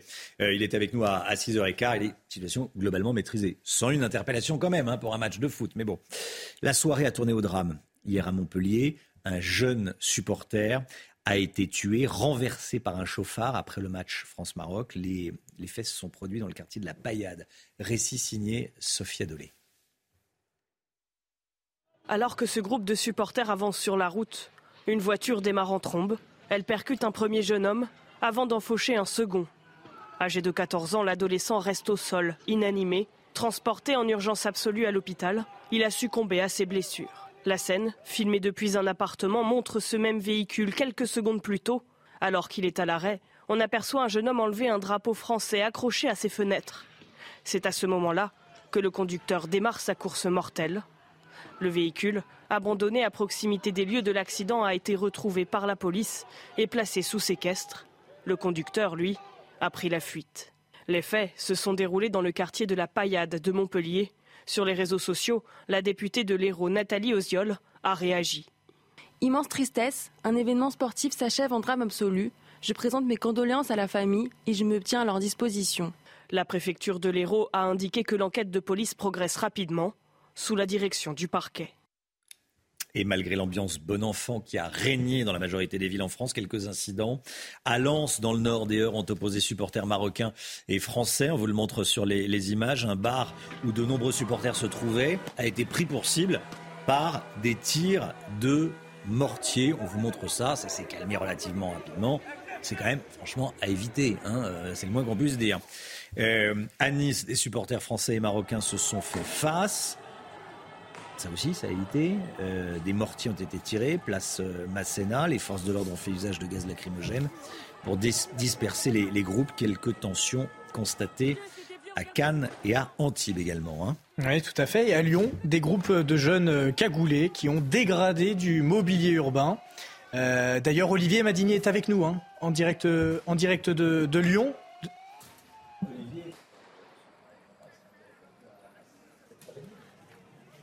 7h30. Voilà. Olivier Madinier qui sera en direct avec nous un petit peu plus tard dans, la, dans la, matinale. Euh, mobilier urbain dégradé. Un, commentaire, tiens, un commentaire. Marc Libra, vous qui êtes euh, sportif, quand vous voyez ça, qu'est-ce que vous dites?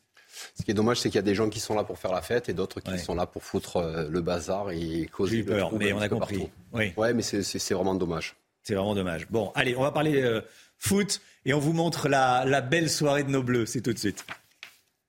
Et hop, France par brise. En cas de bris de glace, du coup, vous êtes à l'heure pour votre programme avec France par brise et son intervention rapide.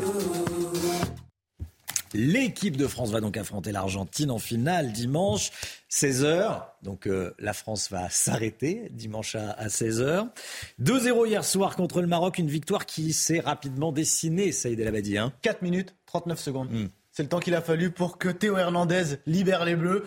Euh, il a pris, repris euh, acrobatiquement, vous allez le voir sur ces images, euh, un ballon qui a été contré sur une frappe de Mbappé. But magnifique. On peut pas mieux ouvrir le score. Pourtant, il faudra attendre seulement la 79e minute pour définitivement se libérer et un but de Randall Colomani qui venait tout juste d'entrer en jeu. Bref, score final 2-0. L'équipe de France disputera sa quatrième finale de Coupe du Monde, la deuxième consécutive. Bon, coup de sifflet final, évidemment, la fête était au rendez-vous. Hein, sur, la pelouse Évidemment, sur la pelouse tout d'abord. Regardez sur ces images une haie d'honneur magnifique. C'est le staff technique que vous voyez sur les côtés pour les joueurs. C'est juste remarquable et ça fait plaisir de voir ce type d'image. Ensuite, ça s'est poursuivi dans les vestiaires. Vous allez le voir également sur ces images avec le son que désormais vous connaissez tous. Free from Desire. Je sais que vous aimez ça, Romain, vous chantez bien. Ah bah. J'adore. Ça a retenti pendant un long moment, évidemment, toute la soirée dans, dans le vestiaire. Vous connaissez par cœur, vous, je crois. Hein. Pratiquement. Donc lundi matin, vous nous la chantez. Hein, Exactement. Et enfin, à l'hôtel, dans la foulée pour les Bleus, dans leur resort. Regardez ces images magnifiques également, toujours la fête. Alors je ne sais pas s'ils ont conservé. Bon, Giroud est jamais le dernier, hein, pour euh, entraîner, monter sur la table. Hein. On voit que également Théo Hernandez tient bien euh, de, son frère Lucas. On se souvient en 2018 qu'il avait bien fêté ça sur les, à l'Elysée notamment. Bon, on est en finale. Il y a, il y a tout de même une inquiétude. Bon, euh, Rabiot était pas là. Qu'est-ce qui lui arrive Rabiot, il, est- il était même pas sur le, dans le stade. Il était dans sa chambre d'hôtel. Il est resté à l'hôtel. C'est vrai qu'on en parlait hier en, en début, de, début de matinée. En matinée, Euh, il y avait une inquiétude, un, un coup de grippe, un coup de froid, et finalement il est resté à l'hôtel. Il y a une sorte de virus qui touche les Bleus, puisque on a Dayot Upamecano qui est resté également sur le banc, qui est habituellement titulaire, et on a Kingsley Coman qui a aussi eu, euh, et qui est un peu fébrile dans l'après-midi et qui n'a pas joué. Alors, On, se pense au demande si- Covid. on se demande si c'est le Covid. Le staff technique dit que non. Mhm. Euh, du coup, il y a des, quand même des, des dispositi- dispositions qui ont été prises, notamment euh, du gel hydroalcoolique qui a été mis en place de, euh, à de nombreuses reprises sur les tables des, des chambres des Bleus, etc. Et notamment les journalistes qui doivent mettre leur, euh, leur masque normal. Ça, c'est la nouveauté. C'est la nouveauté. Donc, Mhm. euh, pas d'inquiétude pour le moment, en espérant que dimanche, on soit à 100% surtout contre Espérons. l'Argentine. Et hop, France par brise. Malgré votre bris de glace, du coup, vous étiez à l'heure pour votre programme avec France par brise et son intervention rapide. C'est News, il est 7h09. Merci d'être avec nous. Il y a eu quelques débordements, il y a eu des violences, il y a eu plus de 100 interpellations euh, à Paris. Il y a eu ce drame, évidemment, à Montpellier, un adolescent de 14 ans euh, tué, renversé par un, chauffard qui euh, s'est dégagé de l'emprise d'un groupe. On vous montre les, les images. Il a roulé sur un jeune de 14 ans. Dramatique, bien sûr. Abdoulaye Kanté, policier, sera avec nous. Restez bien avec nous sur CNews. À tout de suite. C'est News, il est 7h12. Merci d'être avec nous. Abdoulaye Kanté, policier dans les Hauts-de-Seine, en région parisienne, est en direct avec nous. Bonjour Abdoulaye Kanté, merci. Bonjour, bonjour à euh, tous. Avec nous euh, ce matin euh, sur CNews. Bon, sur le bilan de la nuit, comment est-ce que vous l'analysez, vous? Plus de 100 interpellations dans, dans la capitale et des débordements et quelques affrontements, ce qui est j'allais dire inacceptable euh, au sens premier du terme. C'est pas acceptable pour un, match de foot. Il y ait euh, des violences. On devrait euh, fêter accessoirement la victoire de la, France. Il y a eu quelques quelques violences. C'est c'est pas ce qu'on a envie de retenir, mais il faut en, il faut en parler. Votre point de vue sur ce qui s'est passé? Euh, Effectivement, bien sûr, il faut en parler parce que j'ai envie de dire que le risque zéro n'existe pas. Le dispositif qui était tant décrié par certains observateurs qui s'étonnaient qu'il y ait un gros dispositif, notamment sur euh, les Champs-Élysées, euh, on va dire le nombre de policiers qui ont été mobilisés. On voit que globalement, ça s'est plus ou moins bien passé et je veux féliciter l'ensemble des forces de l'ordre qui, euh, voilà, ont passé quand même une soirée, euh, euh, on va dire, euh, difficile, mais qui ont fait quand même le travail pour assurer la sécurité des Français, de ceux qui voulaient faire la fête, des vrais supporters qui venaient euh, euh, fêter dignement euh, la victoire euh, des Bleus. Mais pour autant, cela n'a pas empêché euh, cette minorité de débordements qui euh, ont terni un petit peu l'image euh, de ces festivités. Le dispositif était suffisant, a priori, selon vous, en, région parisienne? On va parler de, ce qui s'est passé euh, en, région, mais déjà en région parisienne, 5000 policiers mobilisés. Que le dispositif euh, était ce qu'il fallait pour euh, justement contenir euh, ces certains débordements, parce que je rappelle encore une fois qu'il y a eu une, centaine d'interpellations, mais aussi voilà une, quinzaine de, collègues qui ont été blessés. hein. donc, comme d'habitude, toujours ces individus, les mêmes, qui viennent attaquer nos collègues qui font leur travail. Après, on peut aussi parler aussi sur l'ensemble du territoire, notamment à Lyon, à Lens, mais aussi à Montpellier, parce qu'au-delà du drame qu'il y a eu concernant le jeune adolescent, nous avons quand même aussi, euh, voilà, euh, dans le centre-ville, euh, il y a eu quand même des heurts aussi, euh, des tirs de mortier, donc euh, toujours les mêmes. Mais pour autant, les forces de l'ordre ont, répondu présent. Tir de mortier sur la place de la Comédie, hein, qui est la place de, de Montpellier. Il y a- on, les- on le voit euh, à l'image, hein, vous en parlez, on le, on le voit à l'image. C'est évidemment inadmissible. Je disais inacceptable, inadmissible. On peut trouver les mots qu'on veut. Euh, euh, quand il y a un match de football, comment peut-on en arriver là? Euh, Comment vous l'analysez, vous d'ailleurs? Le, sou- le souci, c'est que chaque fois qu'il y a un événement euh, comme le- on va dire euh, le football, c'est qu'il y a ce, ce problème, c'est des inhibitions de la violence. Donc, euh, vous avez toujours euh, certains qui, euh, au-delà de fêter euh, dignement euh, un événement ou bien de se rassembler euh, tous ensemble, en- vont avoir comme euh, mode, euh, mode de fonctionnement de la, la violence, c'est-à-dire essayer de casser du mobilier urbain gratuitement, sans raison. Mais pour autant, nous avons aussi, il faut faire un gros travail de prévention. Et je pense que si on prend Paris, ça a bien fonctionné, même s'il y a eu vraiment une minorité de heurts. Ça a quand même bien fonctionné parce que la prévention en amont a vraiment prévenu ce genre de violence. Mais il faut que ça s'étende évidemment sur tout le territoire pour faire comprendre à ces individus que si qui viennent casser, ils auront les forces de l'ordre en face d'eux. Oui. Euh, Abdoulaye Kanté, le dispositif pour la finale France-Argentine de, dimanche, euh, c'est à 16h, c'est pas un match à 20h, ça va se terminer donc aux alentours de, de 18h, un peu avant 18h. Il faut le même dispositif?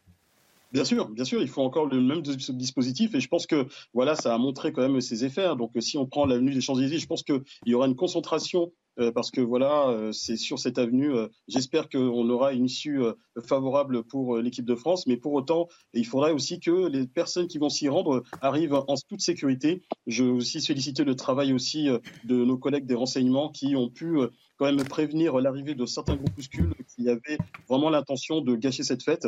Donc toutes les, les, forces en présence et tout seront mobilisées pour justement que cette fête se passe le mieux possible sur euh, l'avenue des Champs-Élysées. Et le dispositif qui a été fait pour cette demi-finale, je pense qu'effectivement qu'il sera renforcé et euh, sera utilisé euh, pour ce jour, cette finale, notamment à 16h.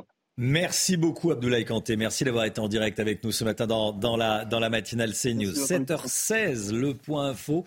Les autres titres de l'actualité. On commence avec ce qui se passe à Béziers. La mairie de Béziers a 24 heures pour retirer sa crèche de Noël sous peine de payer 100 euros d'amende chaque jour. Décision rendue par la justice après avoir été saisie par la Ligue des droits de l'homme. Le tribunal administratif de Montpellier a estimé que la crèche mettait en évidence la scène de la nativité dans l'enceinte d'un bâtiment public et qu'elle se mettait ainsi hors la loi. Adrien Quatennens pourrait revenir à l'Assemblée nationale en janvier. Les députés insoumis, le député insoumis a affirmé hier revenir vraisemblablement dès le mois de janvier dans l'hémicycle. Il a été condamné à 4 mois de prison avec sursis pour violence sur son épouse et il a précisé que son retour se ferait en non inscrit puisqu'il est exclu de son groupe politique jusqu'en avril. Attendez-vous à quelques perturbations sur les grandes lignes ce week-end. La SNCF a annoncé hier soir que les trains seront légèrement perturbés pour les départs en vacances. En raison d'une grève des aiguilleurs, une vingtaine de TGV seront euh, supprimés demain. Un mouvement local des conducteurs impactera également le trafic.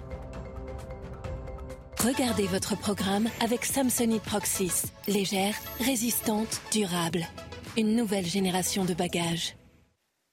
On va parler cadeaux de Noël. C'est une circonstance, hein. dépêchez-vous, il reste qu'un week-end euh, avant le, week-end de Noël. Lomi Guillot, c'est un article du Parisien aujourd'hui en France qui le suggère. Au lieu d'un cadeau classique, à Noël, offrez de l'or à vos proches. Bon, faut avoir les moyens, hein. bon, ceci dit, ça dépend du poids. Euh, c'est possible d'offrir de l'or sans se ruiner? Oui, Romain, euh, c'est une idée euh, originale, mais c'est surtout un bon placement et c'est évidemment pas si cher que ça hein, si on n'offre pas un, lingot. Parce qu'on peut trouver désormais des lingotins, ça fait 2,5 grammes seulement et ça coûte 160 euros. C'est un beau cadeau évidemment, mais c'est un cadeau qui surtout devrait prendre de la valeur au cours de l'année qui vient, parce qu'on le sait, l'or, c'est une valeur refuge en cas d'incertitude, de période de turbulence économique. Il y a une des incertitudes sur le marché de l'immobilier. Euh, le marché de la crypto-monnaie également est très bousculé en ce moment avec euh, la chute de la plateforme FTX aux États-Unis. Donc, euh, au global, l'or devrait augmenter. L'or est déjà euh, très cher. Son prix peut encore grimper? Oui, il a battu des records. Hein. Au printemps dernier, au début de l'invasion russe, le 8 mars, le cours de l'or avait atteint 2050 dollars l'once. C'est environ 28 grammes. Il a depuis un peu baissé, même s'il reste euh, très élevé. Hein. C'était hier euh, à peu près 1700 dollars, 1700 euros l'once, ce qui met le prix du lingot à 55 000 dollars. Là, c'est vraiment un, beau cadeau. Hmm. En tout, l'or a gagné 5,9% sur un an. Vous voyez la, la, courbe, vous avez vu la courbe à l'instant. Ça reste un bon placement, mais ce qui est intéressant, c'est que beaucoup experts prédisent que son cours va encore grimper dans les mois qui viennent. Saxo Bank, dans ses scénarios extrêmes pour l'année prochaine, estime ainsi que le cours de l'or pourrait dépasser les 3000 dollars. C'est extrêmement euh, optimiste, mais c'est sûr qu'il faut s'attendre à une hausse. Il y a quelque chose qui m'a taquiné, euh, le vin, euh, la pièce, le Napoléon le Napoléon, c'est pas joyeux tout à l'heure. 1700 euros, c'est autour, autour, de 300 euros la valeur d'un Napoléon. C'est le 20, le 20 francs. Ah, le 20, francs, oui, d'accord. À ce, ce prix-là. alors, moi, j'ai dans les, dans les 300 euros. Hein. Alors, c'est peut-être en francs, là. Hein, on va, on va. C'est peut-être les 20 pièces alors. C'est peut-être les 20 pièces, hein, à mon avis. Oui, non, c'est bon. Euh, si on offre de l'or, est-ce que c'est un cadeau imposable? Ça, c'est une bonne question, tiens. Alors, bah, comme tous les cadeaux, en fait, il faut qu'il soit euh, raisonnable. Euh, c'est d'ailleurs, euh, voilà, quel que soit le, prix du, cadeau, il faut qu'il soit raisonnable, pas par rapport à celui qui le reçoit, mais par rapport à celui qui l'offre. Pour que ce soit considéré comme un présent d'usage, il ne faut pas que sa valeur dépasse 2% du patrimoine ou 2,5% du revenu du donateur dans le cadre de, si ça dépasse, eh bien, Mm. vous serez imposé dessus. Alors tant que c'est pas une valise de billets ou un paquet de, de lingots, ça devrait aller. Vous n'aurez rien à payer, ni taxes, ni impôts. Voilà, le, le- le 20 francs Napoléon, c'est autour de 300 euros. hein. Pas de, ne vous emballez pas si vous en avez. Ça n'a pas explosé euh, ces, ces derniers jours. Merci beaucoup, l'ami Guillaume. Merci. C'était votre programme avec Samsonite Proxys. Légère, résistante, durable. Une nouvelle génération de bagages. 7h20, l'automobile. Dans un instant, on va parler de la pluie, du verglas, de la neige.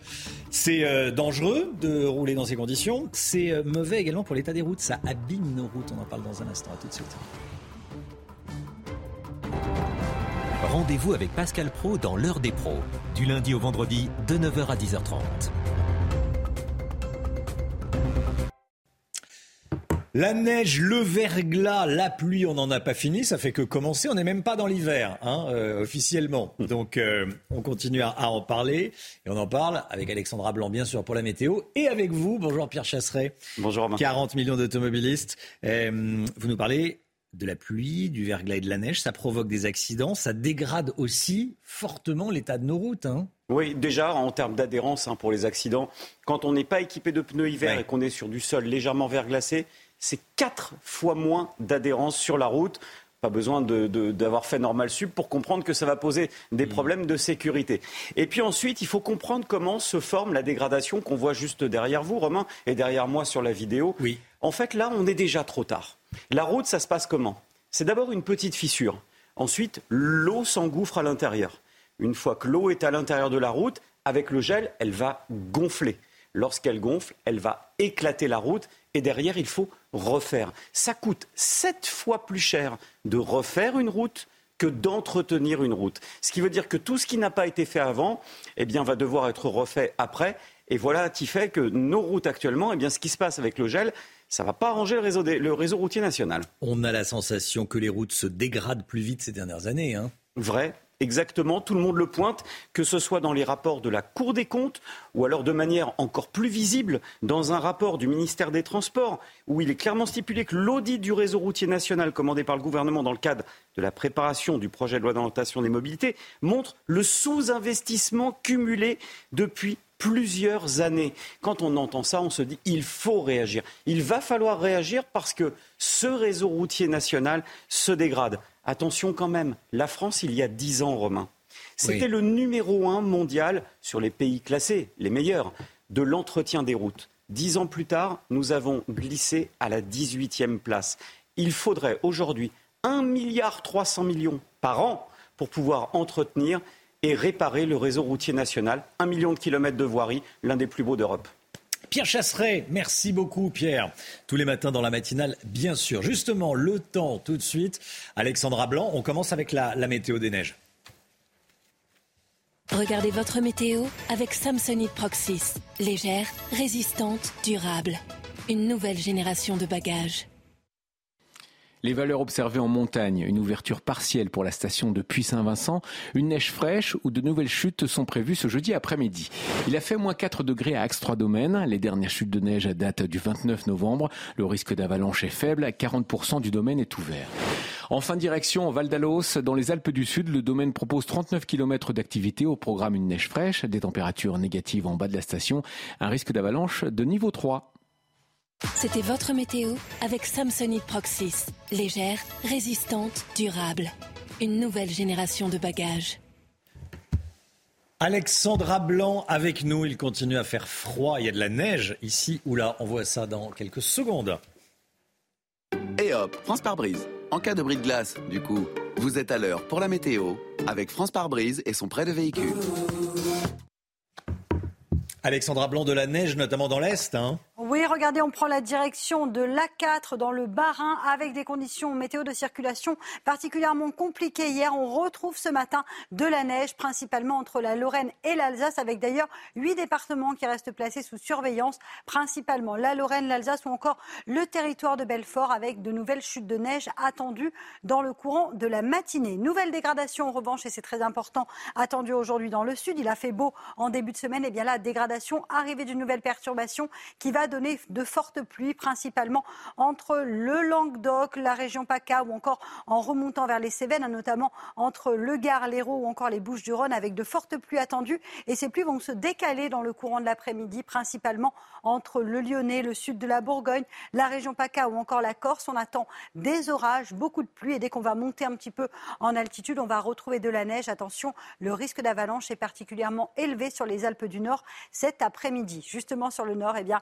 retour du soleil, un temps beaucoup plus calme, beaucoup plus lumineux entre le bassin parisien, la Lorraine ou encore en allant vers les Ardennes. On retrouvera un temps parfois assez brumeux sur la pointe bretonne. Les températures, eh bien, elles sont contrastées. Il fait très froid ce matin sur le nord, moins 5 degrés en Champagne ou encore euh, du côté de Lille. On a relevé ce matin moins 10,9 degrés à Charleville-Mézières dans les Ardennes. En revanche, c'est beaucoup plus doux le long de la Garonne, hein, notamment à Toulouse, avec 10 degrés. Dans l'après-midi, toujours ce contraste entre les régions du nord et les régions du sud. Il fait froid au nord, un petit degré à Nancy, deux petits degrés seulement pour le bassin parisien, 3 degrés en Bourgogne, tandis que la douceur se met en place dans le sud, avec 17 degrés du côté de Perpignan ou encore d'Ajaccio, où attention, il y aura de la pluie aujourd'hui. La suite du programme, retour du Mistral et de la tramontane en Méditerranée, avec trois belles journées en perspective, mais des températures qui vont rester hivernales avant le redout prévu dimanche. Et hop, France par brise. Malgré votre bris de glace, du coup, vous étiez à l'heure pour la météo avec France par brise et son prêt de véhicule. On a gagné Oui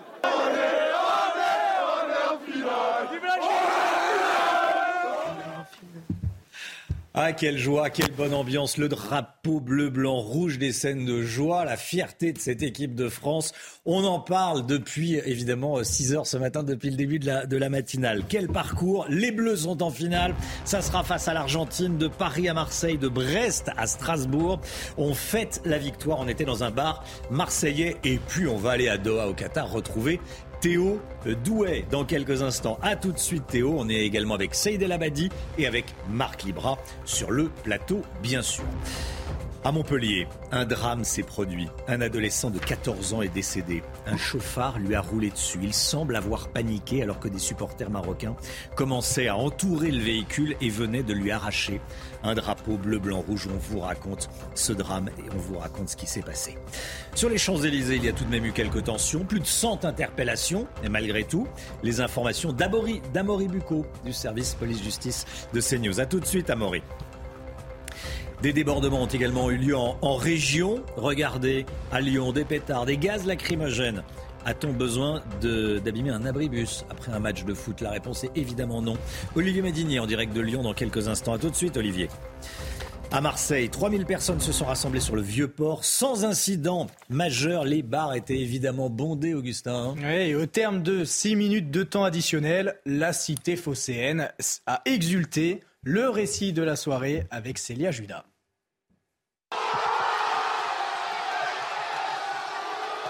Dès la cinquième minute de jeu, c'est l'explosion de joie dans ce bar marseillais.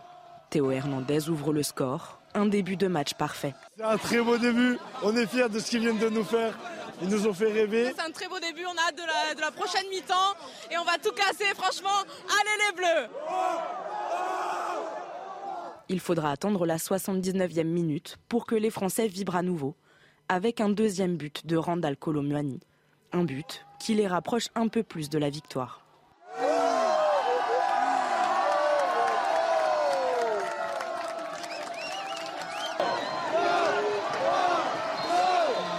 Plus que quelques secondes de jeu et à la fin du décompte, la libération et une place en finale pour les Bleus.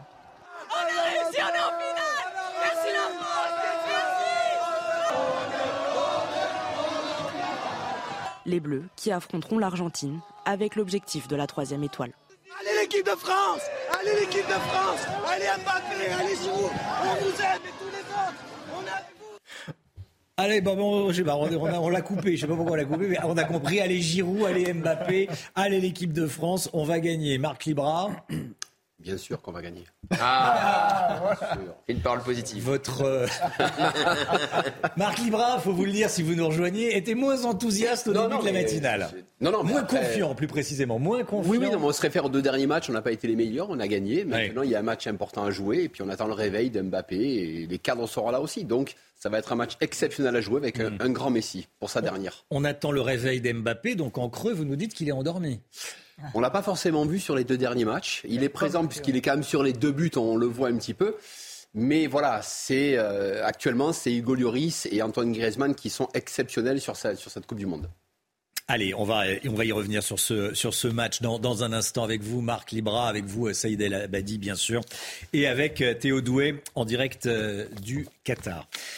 Ce drame, la soirée qui viré au drama à Montpellier, un adolescent de 14 ans a été tué, renversé par un chauffard après ce match France-Maroc. Les faits se sont produits dans le quartier sensible de la Paillade à Montpellier.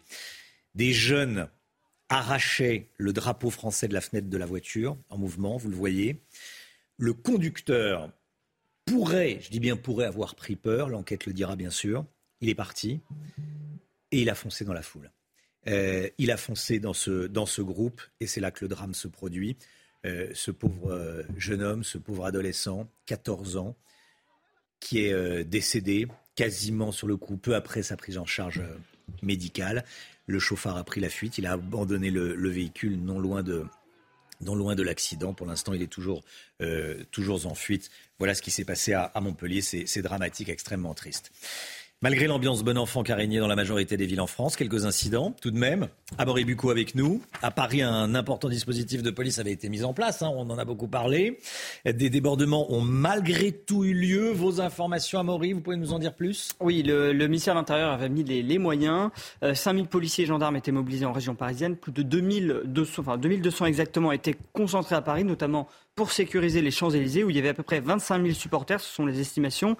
Euh, les Champs-Élysées étaient d'ailleurs coupés en deux, avec au milieu de nombreux CRS et gendarmes mobiles, donc impossible de traverser. Euh, dès 23 heures, quelques débordements ont eu lieu, plus ou moins violents, jets de projectiles, tirs de mortier d'artifice ou encore assauts et détérioration de véhicules en circulation. Alors, pour rétablir l'ordre, eh euh, les forces de l'ordre ont effectué euh, de nombreuses charges. Et puis enfin, autour de Paris, il y a eu aussi des attaques envers euh, les policiers, comme à Noisy-le-Sec, Épinay-sur-Seine ou encore Aulnay-sous-Bois. Alors à noter aussi hein, que du coup, euh, 15 policiers ont été euh, blessés. C'est ce que nous disait euh, Abdoulaye Kanté, euh, qui était avec nous euh, tout à l'heure. Il y a eu des, des interpellations? Oui, tout à fait. Alors, il y a eu un groupe de 40 personnes, hein, apparemment proches de l'ultra-droite, qui a été interpellé avant même de pouvoir se rendre sur les champs. Ils étaient armés et ils voulaient en découdre. hein, C'est ce que nous disent nos sources policières. Mais le gros des interpellations, comme souvent, eh c'était plutôt des supporters euh, qui voulaient en dé- découdre, des fauteurs de troubles. Alors, les derniers chiffres des interpellations, c'est 167 interpellations euh, en- dans l'agglomération parisienne et 145 exactement à Paris. Merci beaucoup. À Lyon, des euh, groupes de jeunes cagoulés. Bon, alors bon, on ne sait pas s'ils sont jeunes puisqu'ils étaient cagoulés, mais enfin on le devine. euh, ont dégradé du mobilier urbain. Olivier Madinier en direct avec nous, en direct de Lyon, place Bellecour. Qu'est-ce qui s'est passé exactement, Olivier? Mais écoutez, la fête a été euh, gâchée par euh, une poignée euh, de membres de l'ultra-droite lyonnaise qui étaient présents hier soir sur cette place Bellecour dès le coup de si- sifflet final.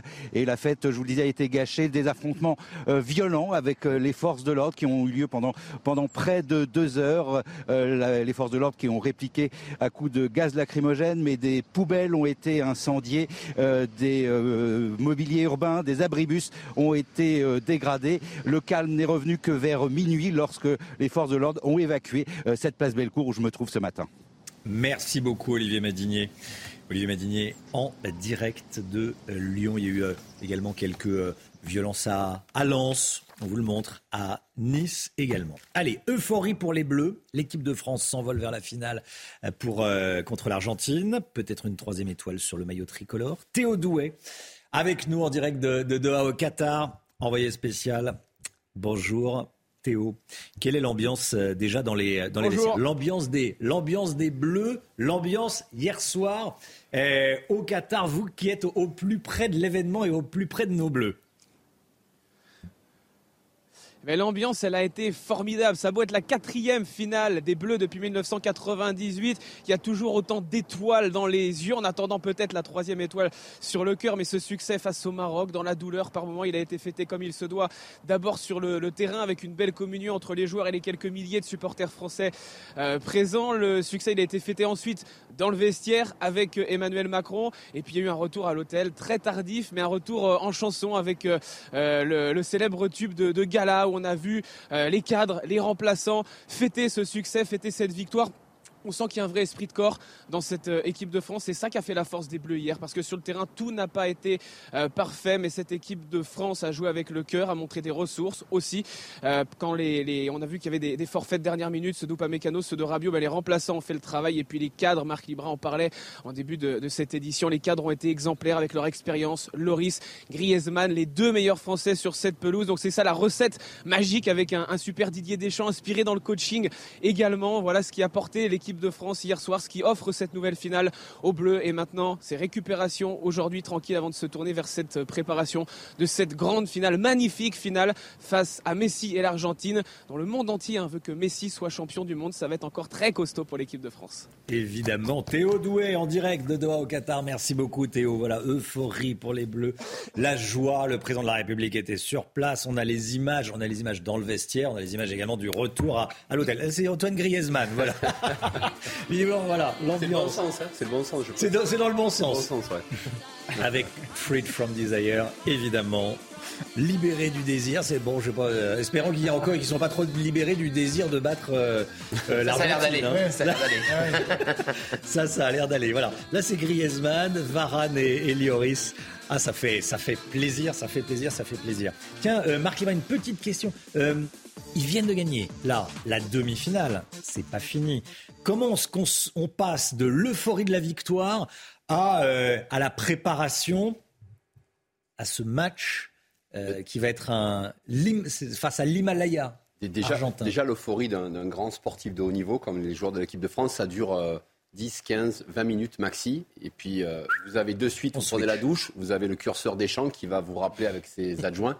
Messieurs, préparation, on va manger des pâtes, du, du poulet, on rentre à l'hôtel, on prend de l'eau Récupération pour ceux qui veulent se faire masser jusqu'à 2-3 heures du matin parce qu'on ne dort pas souvent.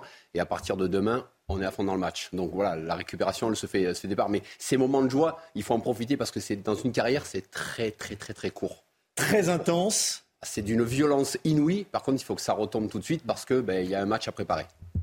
Marc Libra avec nous. Et Francis Palombi, président de la, commerce, de la, Confédération des commerçants de France, sera avec nous dans un instant. Il y a eu des, violences, des débordements à nouveau sur les Champs-Élysées. Réaction de commerçants dans la matinale CNews. A tout de suite. CNews, il est 8h moins le quart. On est en direct avec Francis Palombi, président de la Confédération des commerçants de France. Merci Francis Palombi d'être euh, avec nous. Ça a été encore euh, j'allais dire, le foutoir sur les Champs-Élysées. De la joie, beaucoup de joie bien sûr, mais aussi le foutoir, plus de 100 interpellations. Euh, quels sont vos, vos retours? Eh bien écoutez, pour l'instant, en dehors de la liesse et de la satisfaction, de la joie de cette belle victoire de notre pays, de la France avec les Bleus, euh, je n'ai pas eu de remontée directe immédiate depuis hier soir concernant euh, les débordements ce que je peux dire, c'est que les commerçants étaient préparés, les forces de l'ordre étaient au rendez-vous, et je pense que globalement, euh, il n'y a pas eu euh, beaucoup de destruction euh, directement auprès des commerçants qui avaient pris leurs précautions, qui avaient fermé plus tôt et qui s'étaient même barricadés dans certains cas. Donc je pense que gérer, c'est prévoir. et je suis convaincu que les commerçants ont pris des dispositions et j'espère et je pense qu'ils ne sont, ils n'ont pas euh, vécu des destructions, euh, des destructions à la suite de ce grand événement pour la France. Mais les magasins ont besoin de se protéger quand même. Ah, tout à fait, parce que les débordements de foule, c'est quelque chose de très puissant, de très fort. Mais quand il s'agit d'un événement sportif, on ne peut pas comparer un événement sportif avec euh, une manifestation de rue euh, relative à des aspects politiques. Est-ce qu'il y a un ras-le-bol de certains commerçants euh, dans toutes les villes. Hein? Je pense à Paris, je pense à Marseille. Ça a été plutôt calme à Marseille, mais je pense à Montpellier, je pense à Nice, je pense à Lyon, bien sûr. On était à Lyon il y a quelques instants avec notre envoyé spécial. Est-ce que certains commerçants commencent à se dire, à trouver le, temps un, peu long? Écoutez, oui, il peut, dans certaines villes mmh. où la situation est plus marquée, il peut se faire que certains commerçants euh, soient essoufflés par euh, ces manifestations qui les affectent. Bon, là, évidemment, c'était une manifestation de nuit, c'était pas en plein jour, en plein samedi, où là, euh, les conséquences auraient été beaucoup plus graves, beaucoup plus fortes. Francis Malombi. Pour l'événement. Oui, Francis Malombi, j'ai une autre question à vous poser. Là, bon, il y a eu des débordements, on en parle. Euh, et il faut en parler, c'est évitable, euh, pas acceptable. Bon, euh, on va quand même garder en tête la joie.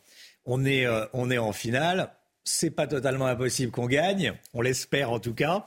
Est-ce que vous espérez un impact sur le commerce? Ah, Moi, je pense que oui, sur le fond. Parce que savez, le commerce est un contexte d'échange. Euh, s'il y a de la joie, et c'est pour cette raison que je ne dramatise pas la situation pour les débordements d'hier soir, parce que la cause est tellement belle, la, cause est tellement magnifique. Notre pays en finale, c'est le président de la République en a attesté, il s'est, il s'est libéré lui-même par des propos très, très émotifs, très émotionnés. Euh, donc je pense que quand même euh, les fins d'année approchent et cet événement sportif mondial euh, aura certainement des conséquences positives parce que nous ne sommes que des êtres humains. Et si on a des joies qui se suscitent à l'échelle nationale, ça pourra influer sur la psychologie des consommateurs vers leurs commerçants. Et je suis persuadé que ces fêtes de fin d'année, malgré la crise, malgré les problèmes d'énergie, euh, on fera tout, le commerce de proximité et le commerce indépendant que je représente, nous serons au rendez-vous de cette fin d'année difficile, mais la joie l'emportera, j'en suis convaincu. Merci beaucoup, Francis Palandi. Merci beaucoup. Merci à vous et, allez les Bleus. Hein. Merci, à les Bleus et la victoire est au bout. Merci. Au revoir. Bien sûr, bien sûr. 7h48. Tiens, regardez, les unes de vos quotidiens. Tiens, euh, le Parisien, on y est encore. L'équipe, l'envolée finale. Le Midi Libre, la France est en finale. Ils l'ont refait. la une de la Provence. Messi, nous voilà, cap sur la finale, la tête dans les étoiles pour, euh, pour Nice matin. Tiens, votre une préférée, Jérôme Béglé. Mais si nous voilà, c'est pas mal. Mais si nous voilà. Hmm. Ça vous inspire pour le JDD bah, il faudra qu'on trouve autre chose. Je vous confirme, oui. C'est compliqué dimanche, parce que tout le monde va faire le même, donc il faut qu'on soit malin. Ben voilà. Ah, vous avez titré sur autre chose? Ah ben non. T'occupes. non, mais ça sera difficile de faire autre chose. Ça sera difficile également. Oui, voilà, faudra trouver la, la une originale. Voilà. Euh, votre une préférée, tiens Marc, Libra Mais si nous voilà sur la Provence, je ouais. Euh, Ça résume bien, ça résume bien. Gauthier, tiens le. Moi, je reste sur l'équipe parce qu'à chaque fois ils font des magnifiques buts de Théo Hernandez, qui euh, est venu après 4 minutes à peine. 39 secondes. Voilà, on a cru qu'on allait en mettre peut-être 10 à ce moment-là, un peu de manière un peu excessive, mais voilà.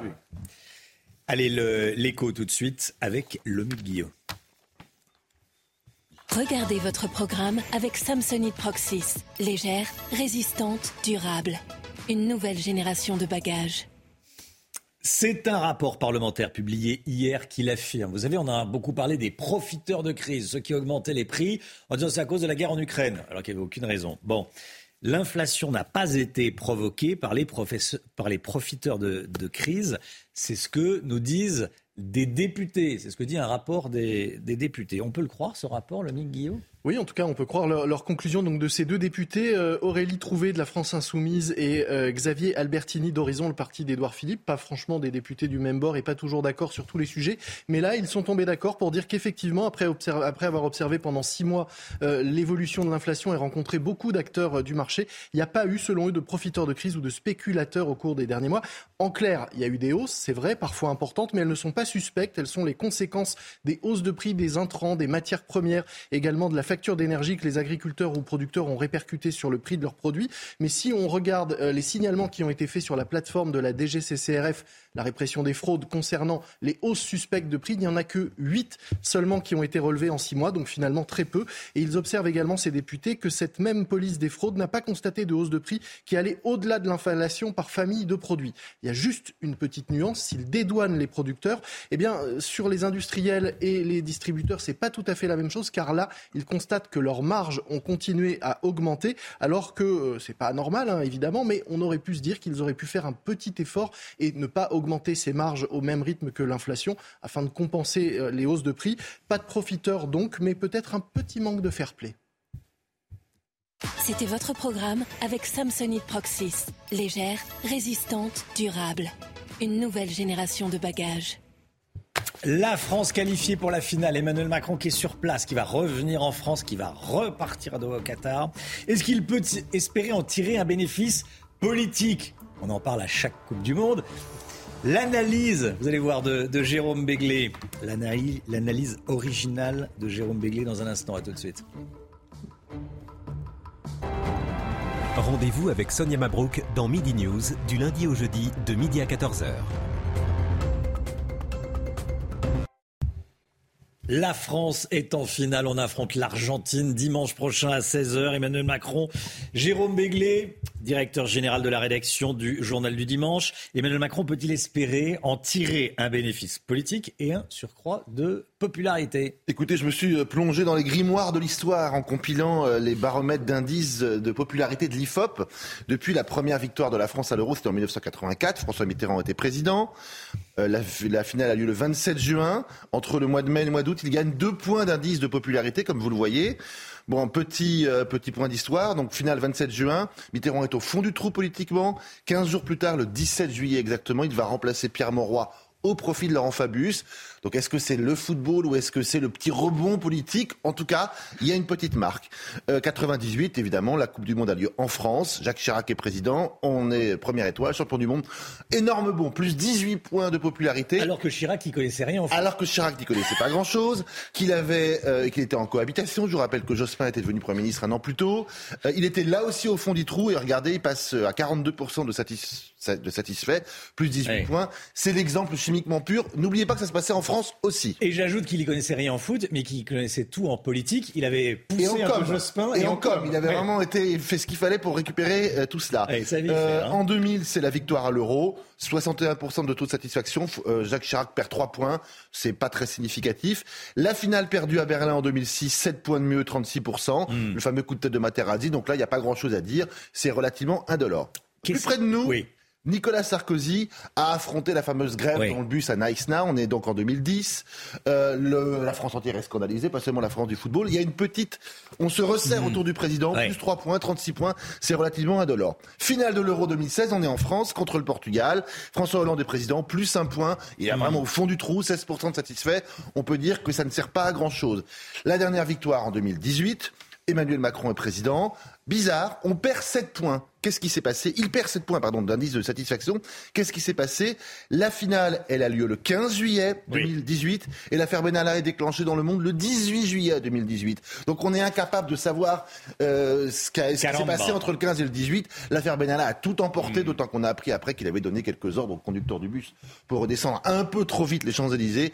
Donc on peut dire que ça dépend vraiment de chaque président et qu'en tout cas, Emmanuel Macron n'en a pas profité il y a 4 ans. Hmm. Il a tweeté d'ailleurs, Benalla. hein. Un tweet très drôle, il a tweeté hier, je préchauffe le bus.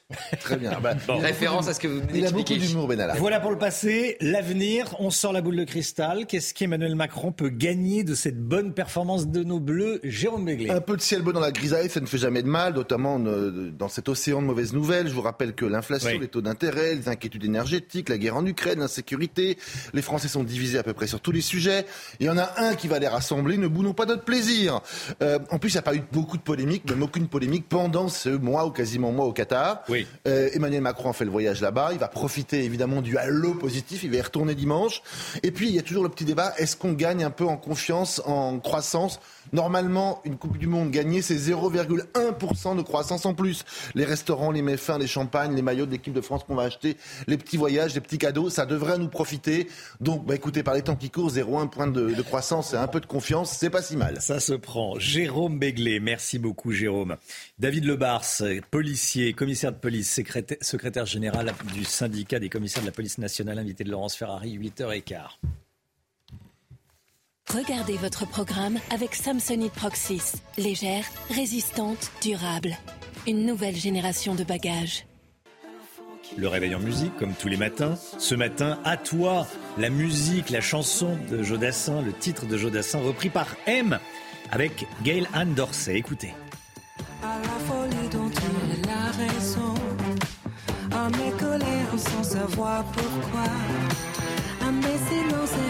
à mes trahisons C'était votre programme avec Samsonite Proxys. Légère, résistante, durable. Une nouvelle génération de bagages. Bon, à toi, ça a été un peu court, mais bon, on est un peu pris par le, par le temps. Euh, 7h58, restez bien avec nous. On va rester évidemment sur l'info numéro 1, la France en finale. Mais tout d'abord, c'est la météo, Alexandra Blanc. Et hop, France par brise. En cas de bris de glace, du coup, vous êtes à l'heure pour la météo avec France par brise et son prêt de véhicule.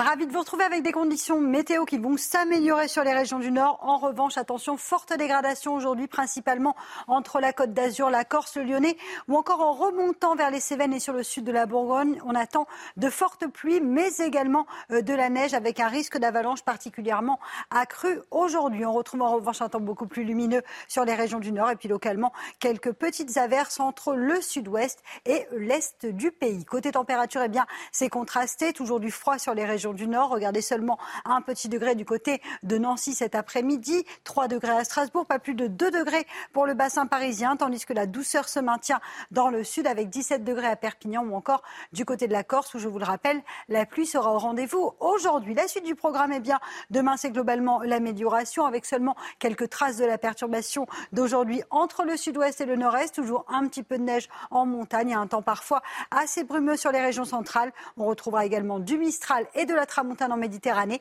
mais cela aura pour mérite de dégager le ciel. Le tout dans des températures encore froides sur le nord. Il faudra attendre dimanche, voire même lundi, pour retrouver des températures beaucoup plus douces. Et hop, France par brise. Malgré votre bris de glace, du coup, vous étiez à l'heure pour la météo avec France par brise et son prêt de véhicule.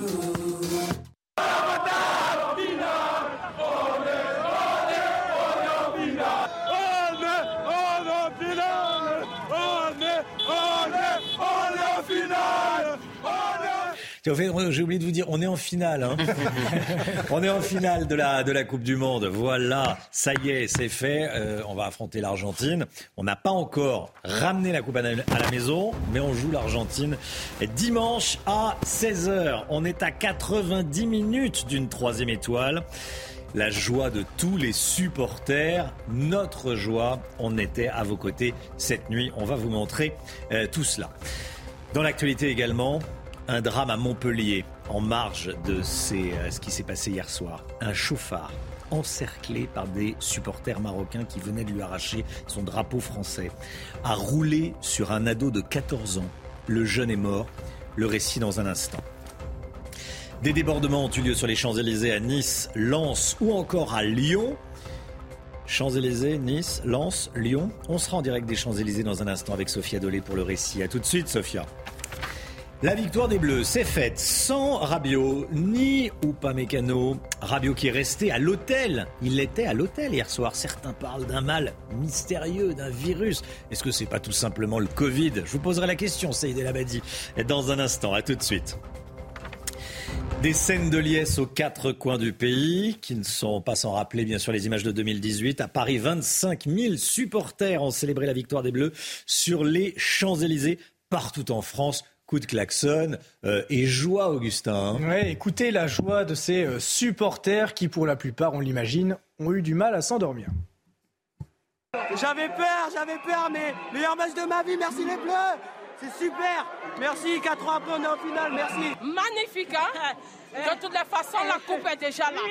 Donc, euh, dimanche, euh, c'est juste eux qui vont remplir les formalités. Hein On va quand même donner euh, beaucoup de force pour cette équipe de France en finale face à cette équipe d'Argentine. Donc, Donc, dimanche, c'est parti. On va gagner. Une fois on l'a eu, on l'aura la deuxième fois sans problème. Ah, C'est incroyable. Deuxième fois d'affilée qu'on est en finale. On va, on va ramener la troisième étoile. Je, je suis archi confiant. Voilà, archi confiant. On va ramener la, troisième étoile. Espérons, espérons, espérons. Sur les Champs-Élysées, l'ambiance était euphorique après la victoire des Bleus. Il y a eu quelques débordements également. Sophia Dolé, racontez-nous en direct des, des Champs-Élysées.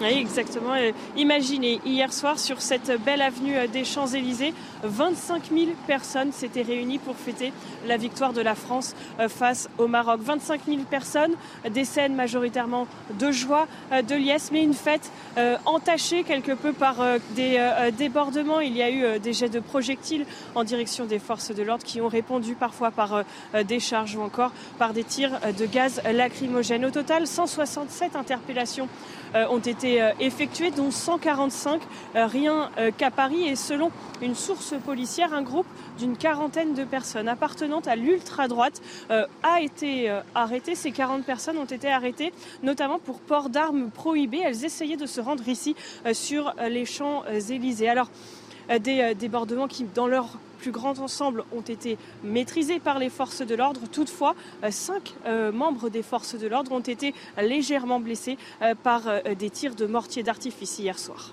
Merci beaucoup, Sophia Dolé, avec Charles Baget pour les images. La soirée a tourné, a viré au drame à Montpellier. Un jeune supporter a été tué, renversé par un chauffard. Après le match France-Maroc, les faits se sont produits dans le quartier sensible de la Paillade. Le récit est signé Sophia Dolé. Alors que ce groupe de supporters avance sur la route, une voiture démarre en trombe. Elle percute un premier jeune homme avant d'en faucher un second. Âgé de 14 ans, l'adolescent reste au sol, inanimé. Transporté en urgence absolue à l'hôpital, il a succombé à ses blessures. La scène, filmée depuis un appartement, montre ce même véhicule quelques secondes plus tôt. Alors qu'il est à l'arrêt, on aperçoit un jeune homme enlever un drapeau français accroché à ses fenêtres. C'est à ce moment-là que le conducteur démarre sa course mortelle. Le véhicule, abandonné à proximité des lieux de l'accident, a été retrouvé par la police et placé sous séquestre. Le conducteur, lui, a pris la fuite. Les faits se sont déroulés dans le quartier de la Paillade de Montpellier. Sur les réseaux sociaux, la députée de l'Hérault, Nathalie Oziol, a réagi.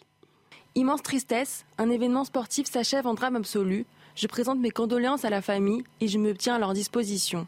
La préfecture de l'Hérault a indiqué que l'enquête de police progresse rapidement, sous la direction du parquet. Quelques débordements également à Lens. Regardez, des heures ont opposé supporters marocains et, français. Un bar où de nombreux supporters et de nombreux téléspectateurs se trouvaient euh, a été pris pour cible par des individus qui ont tiré des mortiers d'artifice. Franchement, il y a mieux à faire un soir de victoire. Euh, à Nice, des supporters français et marocains euh, se sont affrontés.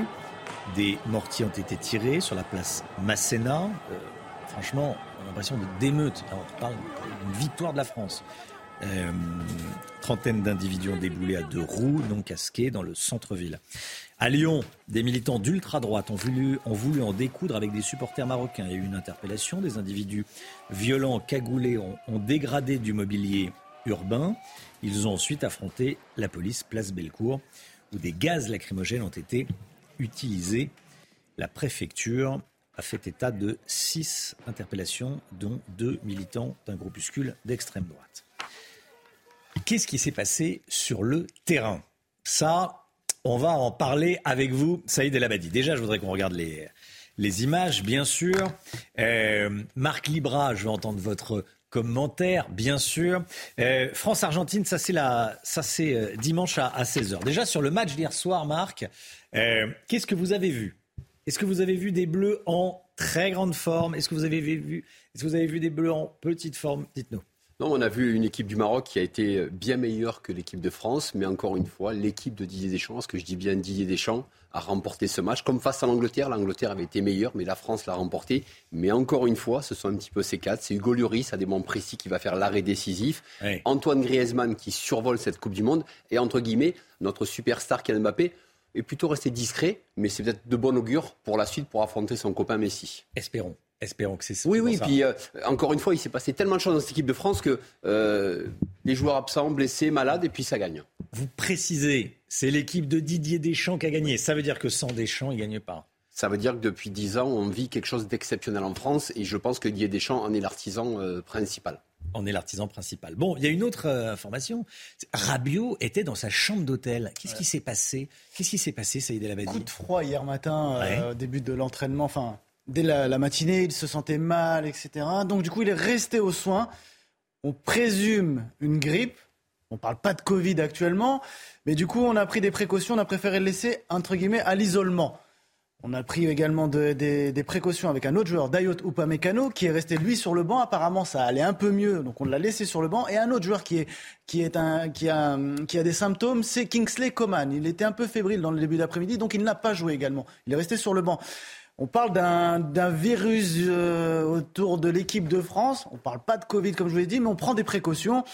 Du gel hydroalcoolique un peu partout maintenant sur les tables des joueurs. Euh, les journalistes, normalement, devront mettre des masques pour éviter de, contaminer ou autre les joueurs. Bref, on va cadenasser tout ça pour éviter que dimanche, on se retrouve euh, un peu dans une euh, sans, sans quelques joueurs euh, cadres euh, comme hier soir. Ça risquerait de. Ah bah oui, effectivement, faut pas que le virus circule trop chez les Bleus. Hein, qui reste si si, si Rabiot a, le Covid, qu'il le garde. Surtout face à Messi, il vaudrait mieux qu'on soit à 100%. Ou alors qu'il le transmette à Messi. Voilà. Ça peut être une idée. c'est une bonne idée. Vive le sport. Allez, 8h09, restez bien avec nous sur CNews dans un instant. Laurence Ferrari reçoit le commissaire de police David Lebars.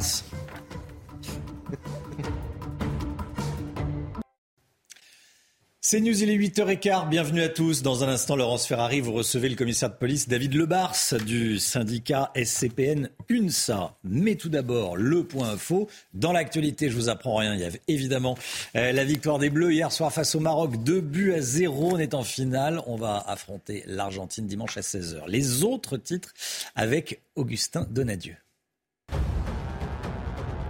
La mairie de Béziers a 24 heures pour retirer sa crèche de Noël sous peine de payer 100 euros d'amende chaque jour. Décision rendue par la justice après avoir été saisie par la Ligue des droits de l'homme.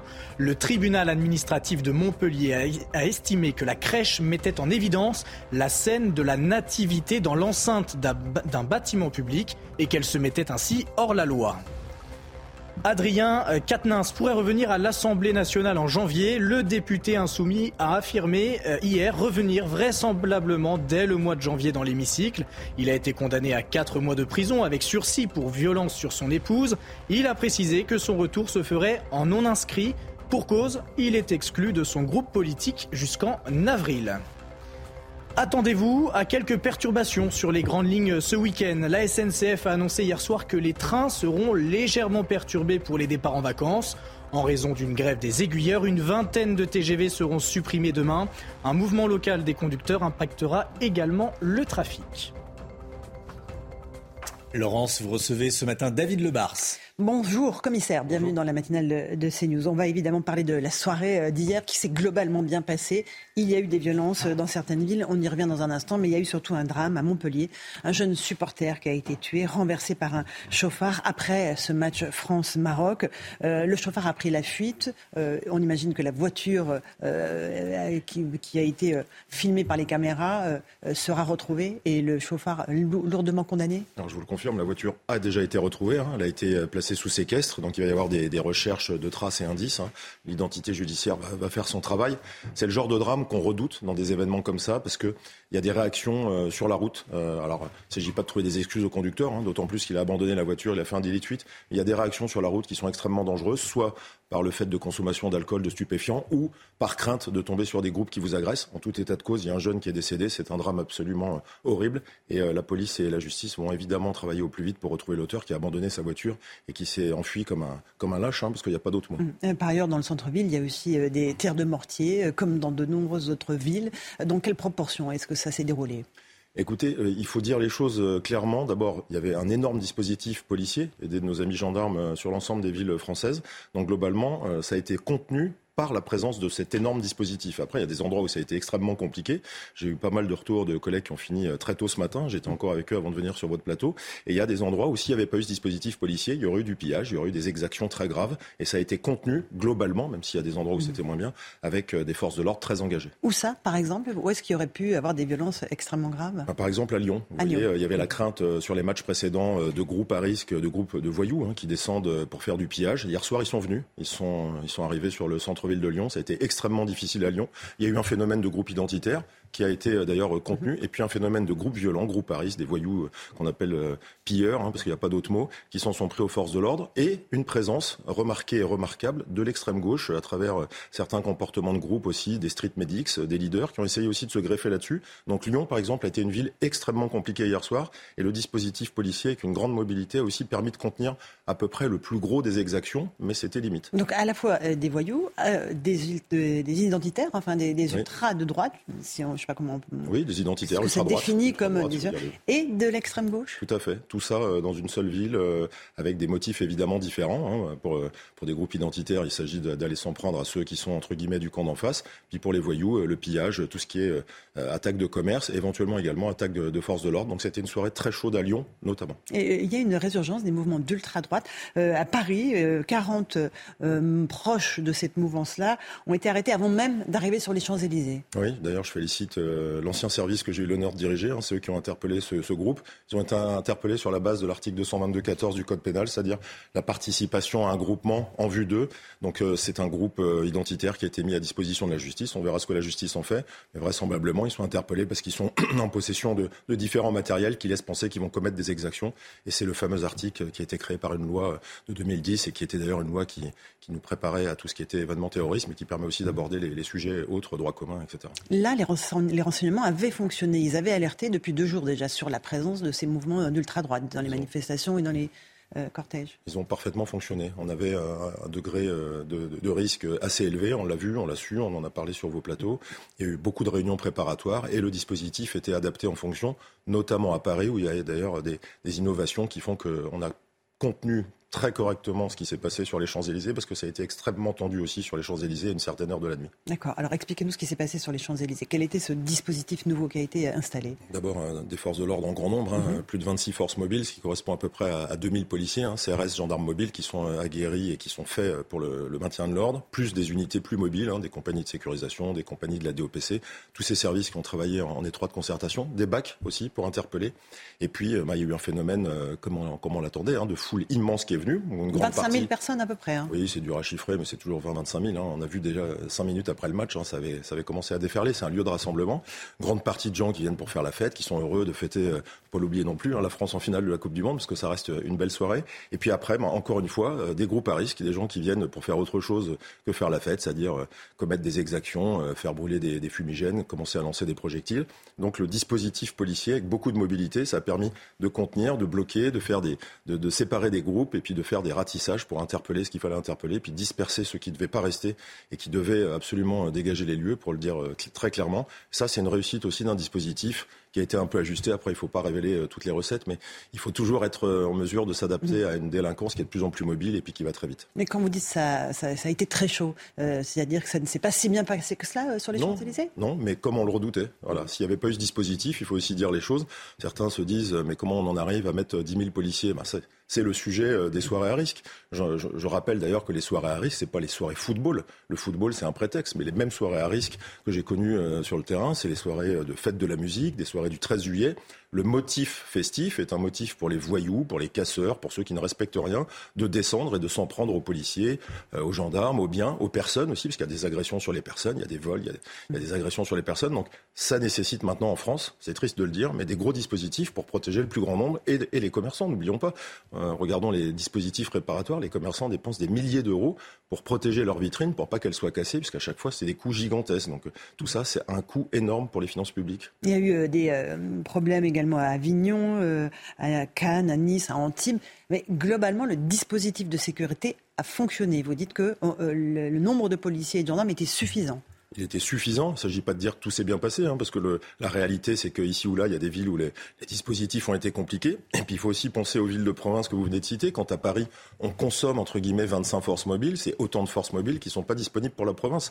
Moi, je pense souvent à nos collègues qui travaillent en province, policiers et gendarmes, qui ont des dispositifs beaucoup plus petits. Et quand euh, ça devient compliqué, ben, il faut être extrêmement astucieux, il faut être extrêmement mobile. Il faut penser à pas blesser nos propres effectifs. C'est aussi un bilan euh, favorable hier soir. Il y a quelques collègues blessés auxquels on peut penser et que je salue. J'ai pas encore le chiffre complet, mais enfin, il n'y a pas de blessés graves et il n'y en a pas beaucoup, fort heureusement. Il n'y a d'ailleurs pas beaucoup de blessés dans l'ensemble de la soirée. C'est aussi un bilan très positif. Hein. Le but, c'est que chacun rentre chez soi. Mais on a, voilà, ces poches de voyous euh, et de gens qui viennent faire dégénérer la fête qui ont été globalement contenu, il faut le reconnaître. C'est le message que les collègues m'ont passé ce matin quand j'ai fait le point avec eux. Avec 167 personnes interpellées, dont 145 à Paris, on reste sur un étage assez bas donc. Assez bas, dont, euh, je vous dis, le groupe identitaire, c'est déjà pas loin de 40 personnes. Le reste, c'est des groupes à risque qui ont été interpellés au fur et à mesure de la soirée. Euh, cette demi-finale a été présentée comme un grand test, à la fois pour le préfet de police de Paris et pour le ministre de l'Intérieur. Euh, c'est rassurant pour les grands événements sportifs que nous aurons euh, à gérer dans les prochaines années en France Je vois le sous-entendu de la question parce qu'en fait, globalement, tous ces grands tests, on les réussit à chaque fois. Mhm. Sauf qu'on est resté sur cette image d'un stade, de, France, où ça s'est mal passé. Mhm. C'est dommage qu'on ne rappelle pas aussi tout l'engrenage et c'est, n'est pas l'occasion ce matin de le faire, mais il y a eu plein de raisons qui fait que ça s'est mal passé.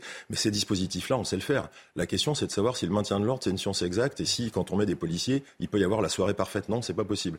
Euh, le problème du maintien de l'ordre, c'est quand ça bascule en, en rétablissement de l'ordre, il y a forcément l'usage de la force, il y a forcément parfois des blessés, il y a forcément parfois de la casse parce qu'on ne peut pas tout empêcher. Puis il y a parfois des choix à faire. Parfois, il faut laisser faire la casse quand le risque humain est trop important. Ça peut choquer, mais il faut le comprendre parce qu'on nous reprocherait de faire des actions qui soient totalement euh, irréfléchies. Mais globalement, on sait faire à la fois dans la rue et dans les stades. Après, il ne faut pas non plus ignorer le fait que cette montée de la délinquance en France, cette montée de la violence, il faut toujours se remettre en question. Il faut se préparer aux grands événements. Moi, je suis pas très inquiet pour la Coupe du Monde de rugby. Hein. Je suis plus inquiet pour la cérémonie d'ouverture des Jeux Olympiques parce que ça risque d'amener un, un, monde considérable. Mais on saura faire. Il va falloir mettre beaucoup de monde. Moi, je pense plutôt à ceux et celles et ceux qui vont être engagés et qui vont ne plus avoir de vacances. Hier soir, ils n'ont pas pu voir le match en famille. C'est la vie d'un policier, mais il faut penser à eux. Les soirs où on fait la fête, eux, ils sont sur le terrain. Samedi et dimanche sera la petite finale et la finale. Euh, même dispositif euh, policier déployé ou pas pour ces deux jours, en sachant que les matchs sont un peu plus tôt à 16h, ce qui change la donne. Alors il y a deux types de matchs. Hein. Il y aura le match de samedi, la petite finale, hein, qui va être euh, sans doute euh, une épreuve de plus pour le, pour le Maroc, euh, qui, va, qui va avoir le match de sa vie, parce que c'est la première fois qu'il y a une équipe du Maghreb qui va sur un, niveau comme ça de match. Donc s'il y a une victoire, euh, il y aura un titre, enfin en tout cas pas un titre, mais une médaille. Donc c'est un dispositif particulier pour le match de samedi, qui va être un dispositif très dense, à n'en pas douter. Et puis il y a le match de dimanche. Alors ces deux matchs, vous l'avez dit, qui sont en après-midi. C'est un petit peu moins compliqué pour nous quand c'est en soirée, mais de toute façon, il n'y aura pas de risque. Il y aura sans doute un très gros dispositif policier. La question, c'est de savoir comment on va répartir les forces euh, en France, parce qu'il n'y a pas que Paris dans la vie, même si les Champs-Élysées sont un lieu de fête. Ça en sera un si la France gagne, il y a encore plus. Euh, mais il y a d'autres villes de France où il faut penser à mettre des effectifs pour pas que, que la fête dégénère. Est-ce que la météo, le fait qu'il fasse très froid, ça joue Ça va en, en faveur des forces de l'ordre? Est-ce que ça décourage un certain nombre euh, de personnes qui voudraient venir en découdre de venir, de se déplacer? oui, En faveur, je dirais, du, du dispositif global, parce qu'effectivement, le grand froid, la nuit, l'hiver, ce sont des conditions qui sont plus favorables euh, sur le terrain que des conditions estivales avec euh, la nuit qui vient plus tard. Enfin, tout ça, c'est marginal. On ne va pas prendre ce risque-là, même si c'est vrai que, en général, les soirées à risque ou les soirées qui dégénèrent, ça dure moins longtemps l'hiver. Le phénomène météo est pris en compte. Alors évidemment, si en plus il y a la pluie, ce que je souhaite pas pour les gens qui veulent faire la fête, mais c'est des, des, phénomènes qu'on prend en compte dans, le calibrage d'un dispositif, mais c'est pas ça qui fait varier grandement le, nombre de policiers ou de gendarmes qu'on met sur le terrain. Pour sortir du dispositif euh, de la Coupe du Monde, il y a euh, une montée de la violence que vous, euh, en, première ligne, les forces de l'ordre, vous constatez. À, à, à quel symptôme vous l'attribuez? Qu'est-ce que ça signifie pour vous Le fait que et les policiers soient des cibles en permanence et qu'il y ait cette espèce de violence permanente, ce bruit sourd dans la société? C'est un phénomène global qui est à la fois un non-respect de l'autorité, une crise de l'autorité, et puis un problème de l'éducation en général. Euh, moi, j'ai vu dès le début, euh, dans ma carrière, il y a déjà pas loin de 30 ans, ce phénomène qui consiste à se retrouver avec des jeunes qui commettent des actes de délinquance, mais qui n'ont pas euh, qui ne sont pas passés par le tamis, euh, je dirais, de la sanction familiale ou de celle du système éducatif et qui se retrouvent finalement dans la multi-réitération. Et puis euh, une faillite aussi de la chaîne pénale, sans aucune accusation de la justice. Mais quand on a ce phénomène qui monte avec notamment une frange de jeunes qui commettent de l'ultra-délinquance, c'est souvent d'ailleurs eux qu'on retrouve dans les phénomènes de violence urbaine, la punition, quand elle n'arrive pas assez tôt, elle ne crée pas le phénomène de, de blocage qui fait qu'on peut réinsérer. Donc ce sujet-là, on le voit gonfler, on le voit euh, enfler. Et puis après, on se pose la question de qui est responsable. C'est l'ensemble de la société, c'est la classe politique, c'est ceux qui décident qui sont responsables. La police, elle ne peut pas résoudre ce problème-là toute seule.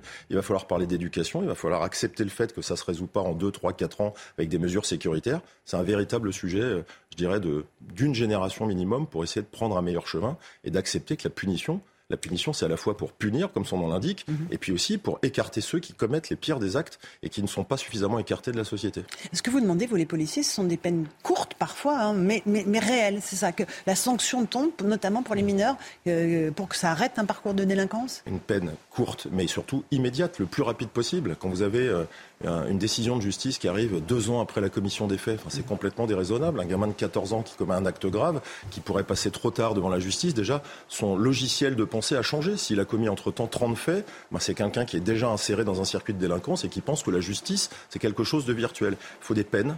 Il faut des peines qui arrivent vite et il faut être capable, il faut accepter l'idée d'enfermer. Alors il y a eu un débat cette semaine Mhm. sur les centres éducatifs fermés. Il faut repenser le logiciel parce que le centre éducatif fermé. Et tout se fermer Il n'est pas fermé. Les éducateurs et les gens qui gèrent cette structure n'ont pas les moyens d'empêcher. Et surtout, c'est pas la prison. Il ne faut pas mélanger les choses. La prison, c'est fermé. Ça l'est juridiquement, ça l'est physiquement. Ça n'est pas le cas des centres éducatifs.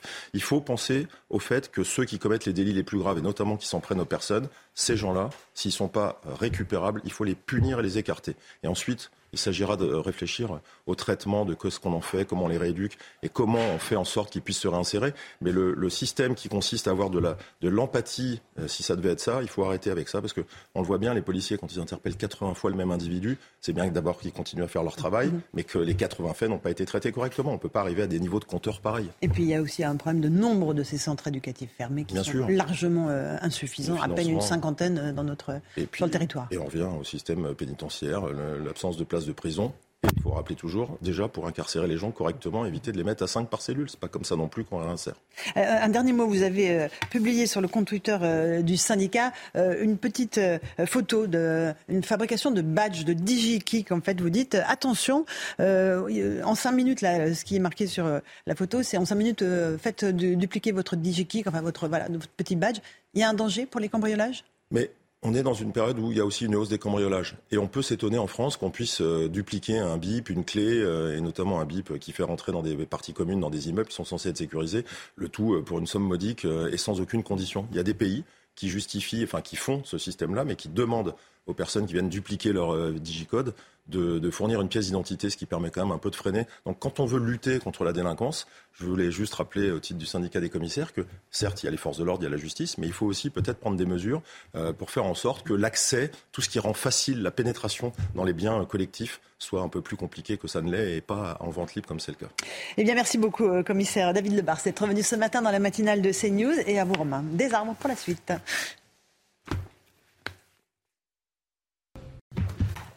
C'est News, il est 8h30. Merci à vous, Laurence Ferrari, à votre invité David Lebars, commissaire de police, syndicat SCPN UNSA, syndicat des commissaires de la police nationale. L'équipe est là en ce lendemain de match. On est avec Augustin Donadieu, Saïd El Abadi, Gauthier Lebret, Marc Libra, Amaury Bucco, Lomi Guillot. Tout le monde est là. On va parler du match, évidemment, et de notre joie d'être en finale. On a envie de retenir ça aussi, bien sûr.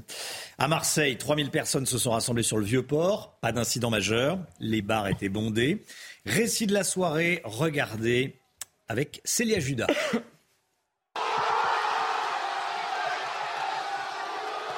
Dès la cinquième minute de jeu, c'est l'explosion de joie dans ce bar marseillais. Théo Hernandez ouvre le score. Un début de match parfait. C'est un très beau début. On est fiers de ce qu'ils viennent de nous faire. Ils nous ont fait rêver. C'est un très beau début, on a hâte de la, de la prochaine mi-temps et on va tout casser, franchement. Allez les Bleus Il faudra attendre la 79e minute pour que les Français vibrent à nouveau, avec un deuxième but de Randall Colomuani. Un but qui les rapproche un peu plus de la victoire.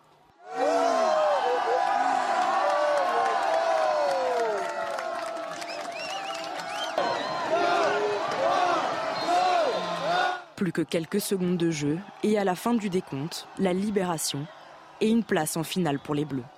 On a réussi, on est en finale Merci la France Les Bleus qui affronteront l'Argentine avec l'objectif de la troisième étoile. Allez l'équipe de France Allez l'équipe de France Allez Mbappé, allez Giroud On vous aime et tous les autres On est avec vous On est avec vous, l'équipe de France. On vous aime, on vous aime. C'est ce qu'on a envie d'entendre. On est, on est heureux quand on entend ça. Tiens, Marc Libra, euh, un petit mot de, France-Argentine. On va en parler dans un instant. Mais France-Argentine, vous le voyez comment? Euh, Duel entre euh, une grande star, Léo Messi, qui fait une très belle Coupe du Monde pour l'instant, et cette jeune génération et l'équipe de Deschamps qui doit faire face à, à cette grande équipe d'Argentine de Léo Messi. La soirée a viré au drame à Montpellier. Un jeune supporter a été tué, renversé par un chauffard après le match France-Maroc. Les faits se sont produits dans le quartier sensible de la Paillade. Regardez les images, bien sûr. Alors que des jeunes arrachaient un drapeau français de la fenêtre d'une voiture en mouvement. Le conducteur de celle-ci a accéléré et fauché plusieurs supporters. Est-ce qu'il s'est senti encerclé? L'enquête le dira. La voiture a été saisie. Euh, le chauffeur n'a pas été retrouvé pour le moment. L'un des jeunes supporters autour de la voiture, 14 ans, âgé de 14 ans, a été fauché et est décédé après sa prise en charge euh, médicale. Le chauffard a pris la fuite et a abandonné donc la, voiture. C'est bien sûr dramatique. La mort d'un jeune de, de 14 ans, c'est dramatique. On en parle euh, ce matin. Dans la majorité des villes, il faut le dire, l'ambiance était plutôt bon enfant. Il y a eu des incidents, et on en parle bien sûr. Notamment, euh, il y a eu des incidents sur les Champs-Élysées, plus de, plus de 100 interpellations. Stanislas Godon, policier, Alliance Police Nationale, était euh, sur ce plateau à, à 6h15. Il nous a parlé des interpellations qui ont eu lieu avant que le match débute. Écoutez. Il ne faut pas euh, évidemment euh, baisser de vigilance. Vous savez que les policiers sur le terrain, et notamment on l'a vu hier soir, euh, puisqu'ils ont permis l'interpellation d'individus qui visiblement se rendaient sur ces lieux de rassemblement festifs, je le rappelle, dans un cadre sportif, et qui étaient finalement armés et qui voulaient certainement en découdre avec, encore une fois de plus, mes collègues sur le terrain. C'était de la prévention, les interpellations, ou c'était également des individus violents qui ont agressé vos collègues ou qui ont volé tout simplement ou qui ont agressé des- Non, ça fait partie en fait des dispositifs qu'on met en place sur des grands événements sportifs, euh, manifestations euh, revendicatives, où on fait des contrôles préventifs aux abords et notamment sur les accès pour ces rassemblements. Ça permet parfois de trouver effectivement des armes et d'écarter surtout des individus. Ça rappelle une chose, c'est que lorsque nous avions porté les arrêtés d'interdiction aux rassemblements et aux manifestations, euh, dispositions qui avaient été écartées par le Conseil constitutionnel, eh ben, je, pense que c'est encore à l'ordre du jour pour les prochains rassemblements à venir. Voilà, Stanislas Godon d'Alliance Police Nationale qui était en direct. À Lyon, il y a eu euh, des violences. Regardons les images. Il y a eu des affrontements, notamment euh, place Bellecour, des tirs de gaz lacrymogène, du mobilier urbain euh, détruit. Voilà, ça c'est une, fin de, match, franchement. Une fin de match en France. Voilà, c'est à Lyon. Olivier Madinier avec nous en direct de la place Bellecour. Qu'est-ce qui s'est passé, Olivier? Racontez-nous. Écoutez, la fête a été euh, largement euh, gâchée euh, dès le coup de sifflet final. Il y avait plusieurs centaines de personnes sur cette place Bellecour où je me trouve euh, ce matin, mais il y avait aussi à peine une poignée euh, de militants euh, de l'extrême droite lyonnaise qui voulaient en découdre visiblement avec les forces de l'ordre. Et on a eu des scènes de guérilla urbaine pendant près de deux heures. Les forces de l'ordre qui ont répliqué à coups de gaz lacrymogène, des poubelles ont été brûlées, du mobilier urbain a été dégradé. Le calme n'est revenu que vers minuit lorsque les forces de l'ordre ont évacué cette place Bellecour. Merci beaucoup Olivier Madinier en direct euh, avec nous. C'est assez, euh, c'est assez désolant ce qui s'est, euh, ce qui s'est passé. Euh, à Moribuco, des violences, des violences. Euh, à Lyon, il y a également eu plus d'une centaine d'interpellations à Paris. hein. Oui, alors à Paris, le, le ministère de l'Intérieur avait pris des très gros moyens, 5000 policiers et gendarmes mobilisés pour euh, Paris, euh, la, la région parisienne. 2000 de ces euh, forces de l'ordre étaient concentrées à Paris, notamment pour sécuriser les Champs-Élysées, qui sont euh, prisées des supporters. Il y en avait 25 000 hier soir. Euh, les Champs-Élysées étaient d'ailleurs coupés en deux pour empêcher les personnes de passer d'un trottoir à l'autre et pour mieux faire respecter l'ordre. Alors, vers, enfin, dès 23 heures, des, débordements ont tout de même eu lieu, effectivement, des jets de projectiles, des tirs de mortier, des détériorations de véhicules en circulation. Et pour rétablir l'ordre, forcément, eh bien, les, les policiers ont effectué plusieurs charges. Il y a aussi des, violences autour de Paris, comme à, Noisy-le-Sec, Épinay-sur-Seine ou encore Aulnay-sous-Bois, où les policiers ont été attaqués. Puis c'était d'ailleurs un policier que nous avons entendu ce matin qui nous disait que 15 policiers avaient été blessés euh, à Paris euh, cette nuit. Abdoulaye Kanté, qui était à 7h15 avec nous, qui donnait ce, chiffre de 15 policiers euh, blessés. Amaury euh, Bucco, merci Amaury. Euphorie pour les Bleus. Allez, on va sur le terrain maintenant. Euh, avant de rejoindre Théo Douet en direct de Doha au Qatar. Saïd El Abadi, on a senti, il y avait une petite odeur de victoire dès le début du match. 4 minutes 39 pour inscrire le premier but des Bleus. ça a été rapide, c'est sûr, et ça fait du bien, ça délivre un peu tout le monde. C'est Théo Hernandez, comme vous le voyez sur ces images, qui reprend un, un ballon de volée, acrobatiquement, magnifique. Ça libère un peu les Bleus, mais il aura fallu attendre quand même la 79e minute et l'entrée en jeu de Randall Colomani pour vraiment libérer les Bleus et les supporters du stade de Al Bayt à Alcor. Les Bleus sont en finale, inattendus en début de compétition, et ça fait du bien. Théo Douet en direct de Doha au Qatar. Théo, bon, c'est quoi le secret de nos bleus là? Pourquoi ça, ça passe? Ils nous, font, ils nous font rêver. On les aime ces bleus. Bah, il y a un petit peu la même recette qu'en 2018 avec ce cœur, cette âme à, toute épreuve. Et un Didier Deschamps qui, peu importe les circonstances, peu importe les blessés, est capable systématiquement de trouver la clé. C'est vrai que dans le jeu, c'est pas toujours flamboyant. Cette équipe de France, grosse difficulté face à l'Angleterre, encore à la peine parfois face au Maroc. Mais il y a eu cette efficacité redoutable avec un but de Théo Hernandez qui a rendu le match facile finalement dès la cinquième minute de, jeu. Il y a les remplaçants aussi qui ont fait le, travail. On sait qu'il y a eu les, forfaits un peu de dernière minute de Rabiot, de Upamecano. Eh bien Konaté a fait un match formidable, le joueur de Liverpool aux côtés de Varane en défense centrale. Fofana qui a remplacé Rabiot au milieu. Il n'a pas eu tout à fait le même volume de jeu, mais il a été très bon également. Et puis les cadres de cette équipe de France sont formidables depuis le début du mondial. Antoine Griezmann, qui est devenu face à l'Angleterre le meilleur passeur décisif de l'histoire des Bleus, a encore fait hier un très très gros match dans son nouveau positionnement, un peu plus reculé au milieu de terrain. Et puis que dire d'Hugo Loris, exemplaire, toujours là dans les, gros matchs. Donc voilà, plus les, changements à l'inspiration de, Deschamps en deuxième période en faisant rentrer euh, Thuram et Colomwani et pour la belle histoire du soir, le, le buteur décisif. Donc voilà ce qui fait la recette de ces Bleus et ils peuvent savourer. Ils l'ont fait hier soir lors de leur retour à l'hôtel, notamment aujourd'hui. C'est récupération, tranquillement avant de se projeter vers cette grande finale, cette superbe affiche face à l'Argentine de Lionel Messi que le monde entier veut voir triompher. Hein. D'ailleurs, on le ressent bien ici. Restez avec nous, Théo. Euh, les images de l'hôtel, tiens, vous en parliez, Théo. On va regarder le retour triomphal de nos Bleus à, à l'hôtel avec Giroud et Pavard. Giroud qui n'est pas le dernier hein, pour euh, ambiancer euh, l'équipe. Hein jamais le dernier, jamais. Mais on peut citer également Théo Hernandez hein, qui, aime bien faire la fête. Et là, on voit souvent, ce sont souvent ceux qui ne jouent pas, qui, font la fête, qui animent. Mais bon, c'est un groupe, c'est un collectif. On voit que c'est une famille, c'est bleu, et, c'est ça qui, c'est ça qui est important. Théo, euh, c'est la fête là. Euh, faut pas oublier que ce sont de très très très très grands champions. Ça y est, le mental est en train de basculer vers, euh, vers le match de dimanche.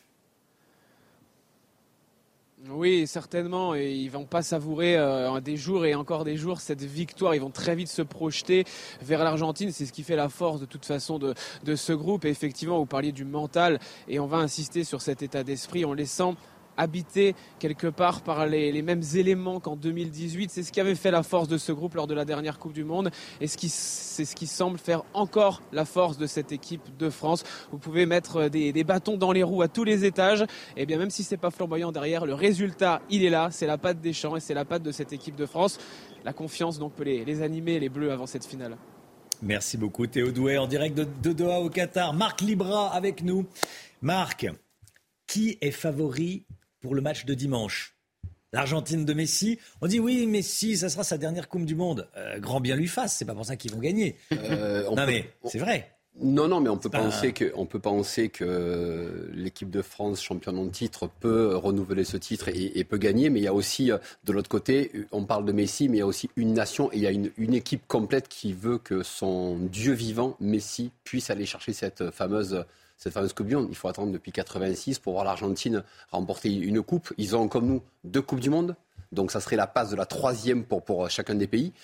Mais je veux dire avantage à l'expérience à l'Argentine. Mais après, encore une fois, l'équipe de Deschamps, ils sont capables euh, de tout. Et on l'a vu en 2018, ce n'était pas la meilleure équipe, mais en tout cas, ils ont été champions du monde. C'est le chat noir, euh, le statut de favori. Il faut surtout pas l'avoir. Non, c'est non, c'est pas le chat noir. Après, encore une fois, chez Kylian Mbappé et, et sûrement la future grande star du football, c'est le relais qui va se passer peut-être entre. Alors, euh, Cristiano Ronaldo, c'est fini, mais c'est peut-être les adieux de Messi en Coupe du Monde et la relève de Kylian Mbappé, et c'est là qui doit en fait éclore et exploser littéralement. Les unes de vos journaux, on les regarde ensemble. Le Parisien aujourd'hui en France. On y est encore avec une étreinte entre Mbappé et Griezmann. L'équipe, l'envolée finale avec Théo Hernandez euh, en l'air, hein, qui a ouvert le, score à 4, 4, euh, minutes et 39 secondes. Hein, la France est en finale. Ils l'ont refait. Le midi libre. La une de la Provence. Regardez, Messi, nous voilà. La une du Figaro, cap sur la finale. La une de Nice matin. France-Maroc 2-0. Et maintenant, les Bleus, la tête dans les étoiles. Et espérons euh, que cette étoile, hein, ils, la, ils la rapporteront. en France, ils la rapporteront en France. Dans un instant, c'est la santé. Euh, tout d'abord, le, point faux, les autres titres de l'actualité. Augustin Donadieu. Le Grand Est reste en vigilance orange avec huit départements. La région est toujours en alerte pour neige et verglas selon Météo France. L'île de France a quant à elle eh bien, quitté cette vigilance depuis ce matin. En revanche, pas de bus dans le Morbihan, le Finistère, l'Eure, l'Eure-et-Loire et l'Aube. Le trafic aérien devrait revenir à la normale aujourd'hui. Cinq hommes sont renvoyés devant la cour d'assises pour l'attentat de Strasbourg. L'attaque avait fait cinq morts au marché de Noël de la ville il y a quatre ans. Les juges d'instruction antiterroristes ont soupçonné cinq hommes d'avoir apporté une aide à l'assaillant. Le fichier S radicalisé avait été abattu par la police après 48 heures de traque. Grève historique au Royaume-Uni. Les infirmières britanniques sont en grève pour deux jours, aujourd'hui et mardi prochain. Un mouvement inédit depuis 106 ans qui illustre la crise sociale outre-Manche. Depuis 2010, le salaire des infirmières a chuté de 20%.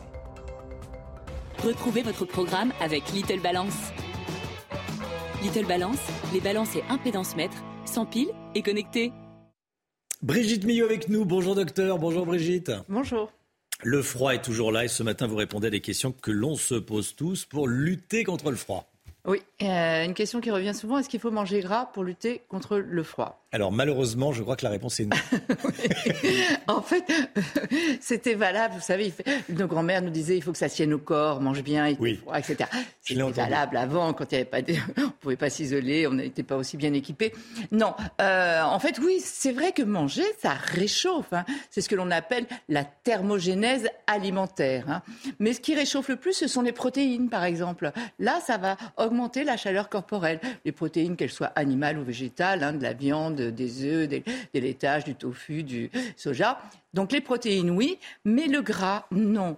Et en plus, le gras, ça va utiliser beaucoup d'énergie et en fait, pour digérer du gras, c'est beaucoup plus long que pour digérer des protéines ou autres. Hein. Donc le gras, non. Après, on peut s'autoriser une raclette de temps en temps. En plus, ça réchauffera un petit peu avec l'appareil. C'est peut-être pas mal aussi.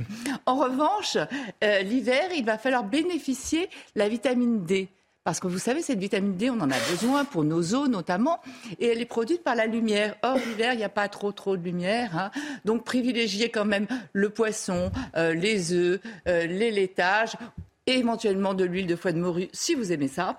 Euh, donc ça c'est la vitamine D. N'oublions pas aussi les vraies les, vitamines qui sont dans les fruits et dans les légumes. On n'a pas tellement envie de fruits frais l'hiver, mais si il faut manger des fruits et il faut manger des légumes parce qu'on a besoin de cette vitamine pour lutter contre les infections. Euh, une petite remarque aussi, manger un peu épicé dans le poivre, dans les piments. Il y a de la capsaïcine et la capsaïcine, ça donne une sensation comme ça de, chaleur. Donc on peut manger un peu épicé pour se réchauffer. Après, autre question, évidemment, sur l'alcool. l'alcool réchauffe. On dit que ça réchauffe. Ben voilà, on vous sert souvent des, des, vins chauds, notamment à la cannelle. En revanche, la cannelle, c'est bon pour la circulation du sang. C'est pas par hasard qu'on met de la cannelle dans les vins chauds. Mais euh, l'alcool, non, on oublie. Ça fait le contraire. Parce qu'on l'a vu avant-hier, hein, pour lutter contre le froid, notre organisme va entraîner ce qu'on appelle une vasoconstriction, resserrer les vaisseaux au niveau des membres supérieurs et inférieurs pour garder le sang euh, pour les organes vitaux. Or là, ça va entraîner une vasodilatation euh, sur les membres euh, supérieurs, inférieurs et le visage. Donc vous aurez la sensation d'avoir chaud. Mais en fait, à l'intérieur, ce qu'on appelle le noyau dur, là, ça va faire baisser la température puisque vos vaisseaux vont se dilater en périphérie et donc vous allez perdre de la chaleur. Non seulement ça, mais si vous buvez un peu trop, bien souvent, on oublie un petit peu ce qui se passe autour et on en voit qui partent en chemise euh, rentrer chez eux. Donc, euh, donc euh, bon, là, là c'est pas avec un vin chaud, c'est quand on Non, j'ai dit quand on abuse, quand on abuse. Ah oui, voilà. Oui. après, boire chaud. Eh bien non, il ne faut pas boire chaud. Votre café, il faut attendre qu'il refroidisse un petit peu, qu'il faut boire à température ambiante quand il fait euh, froid. Parce qu'en fait, sinon, si vous buvez trop chaud, en fait, il va falloir lutter, puisque l'idée, c'est de rester toujours à 37 degrés. Donc il va falloir lutter. Et parfois, ça peut même entraîner un peu de transpiration. Or, vous le savez, si vous avez de l'eau, l'hiver normalement on transpire pas justement pour pas avoir d'eau sur le corps, parce qu'en fait l'eau, elle va refroidir et ça va refroidir le corps encore plus. Donc il ne faut pas boire chaud, il faut boire à température ambiante. Ensuite, le bain chaud, bah, c'est pareil. Hein. Ça va vous donner une sensation de chaleur le temps de rentrer dedans. Mais après, d'abord, l'eau chaude, ça déshydrate, hein, contrairement à une idée reçue. Et en plus, ça va faire pareil, une vasodilatation, un petit choc quand vous allez sortir, peut-être éventuellement une transpiration dans la salle de bain. Donc ça, en même temps, un bain tiède, ouais. c'est pas terrible non plus. Non, je euh, mais... Ensuite, une autre question que j'ai vue qui revenait souvent, c'est faut-il mettre des chaussettes pour dormir, des grosses chaussettes? Il y en a qui mettent ça. Déjà, c'est pas très glamour. Mais, euh, mais on le pensait tous très fort. mais surtout, vous savez que pour bien dormir, il faut notre, euh, une baisse de la température corporelle qui va favoriser un bon sommeil. Hein. La nuit, notre température baisse. Oui. Et pour qu'elle baisse, notre température, qu'est-ce qu'elle fait? En fait, elle va évacuer. Il va y avoir une vasodilatation au niveau des, des, des membres supérieurs et inférieurs pour évacuer la chaleur. Quand, quand, les vaisseaux se dilatent, la chaleur euh, part. Et là, en fait, en mettant des chaussettes, vous empêchez l'évacuation de cette chaleur. Donc non aux chaussettes l'hiver pour dormir. C'était votre programme avec Little Balance.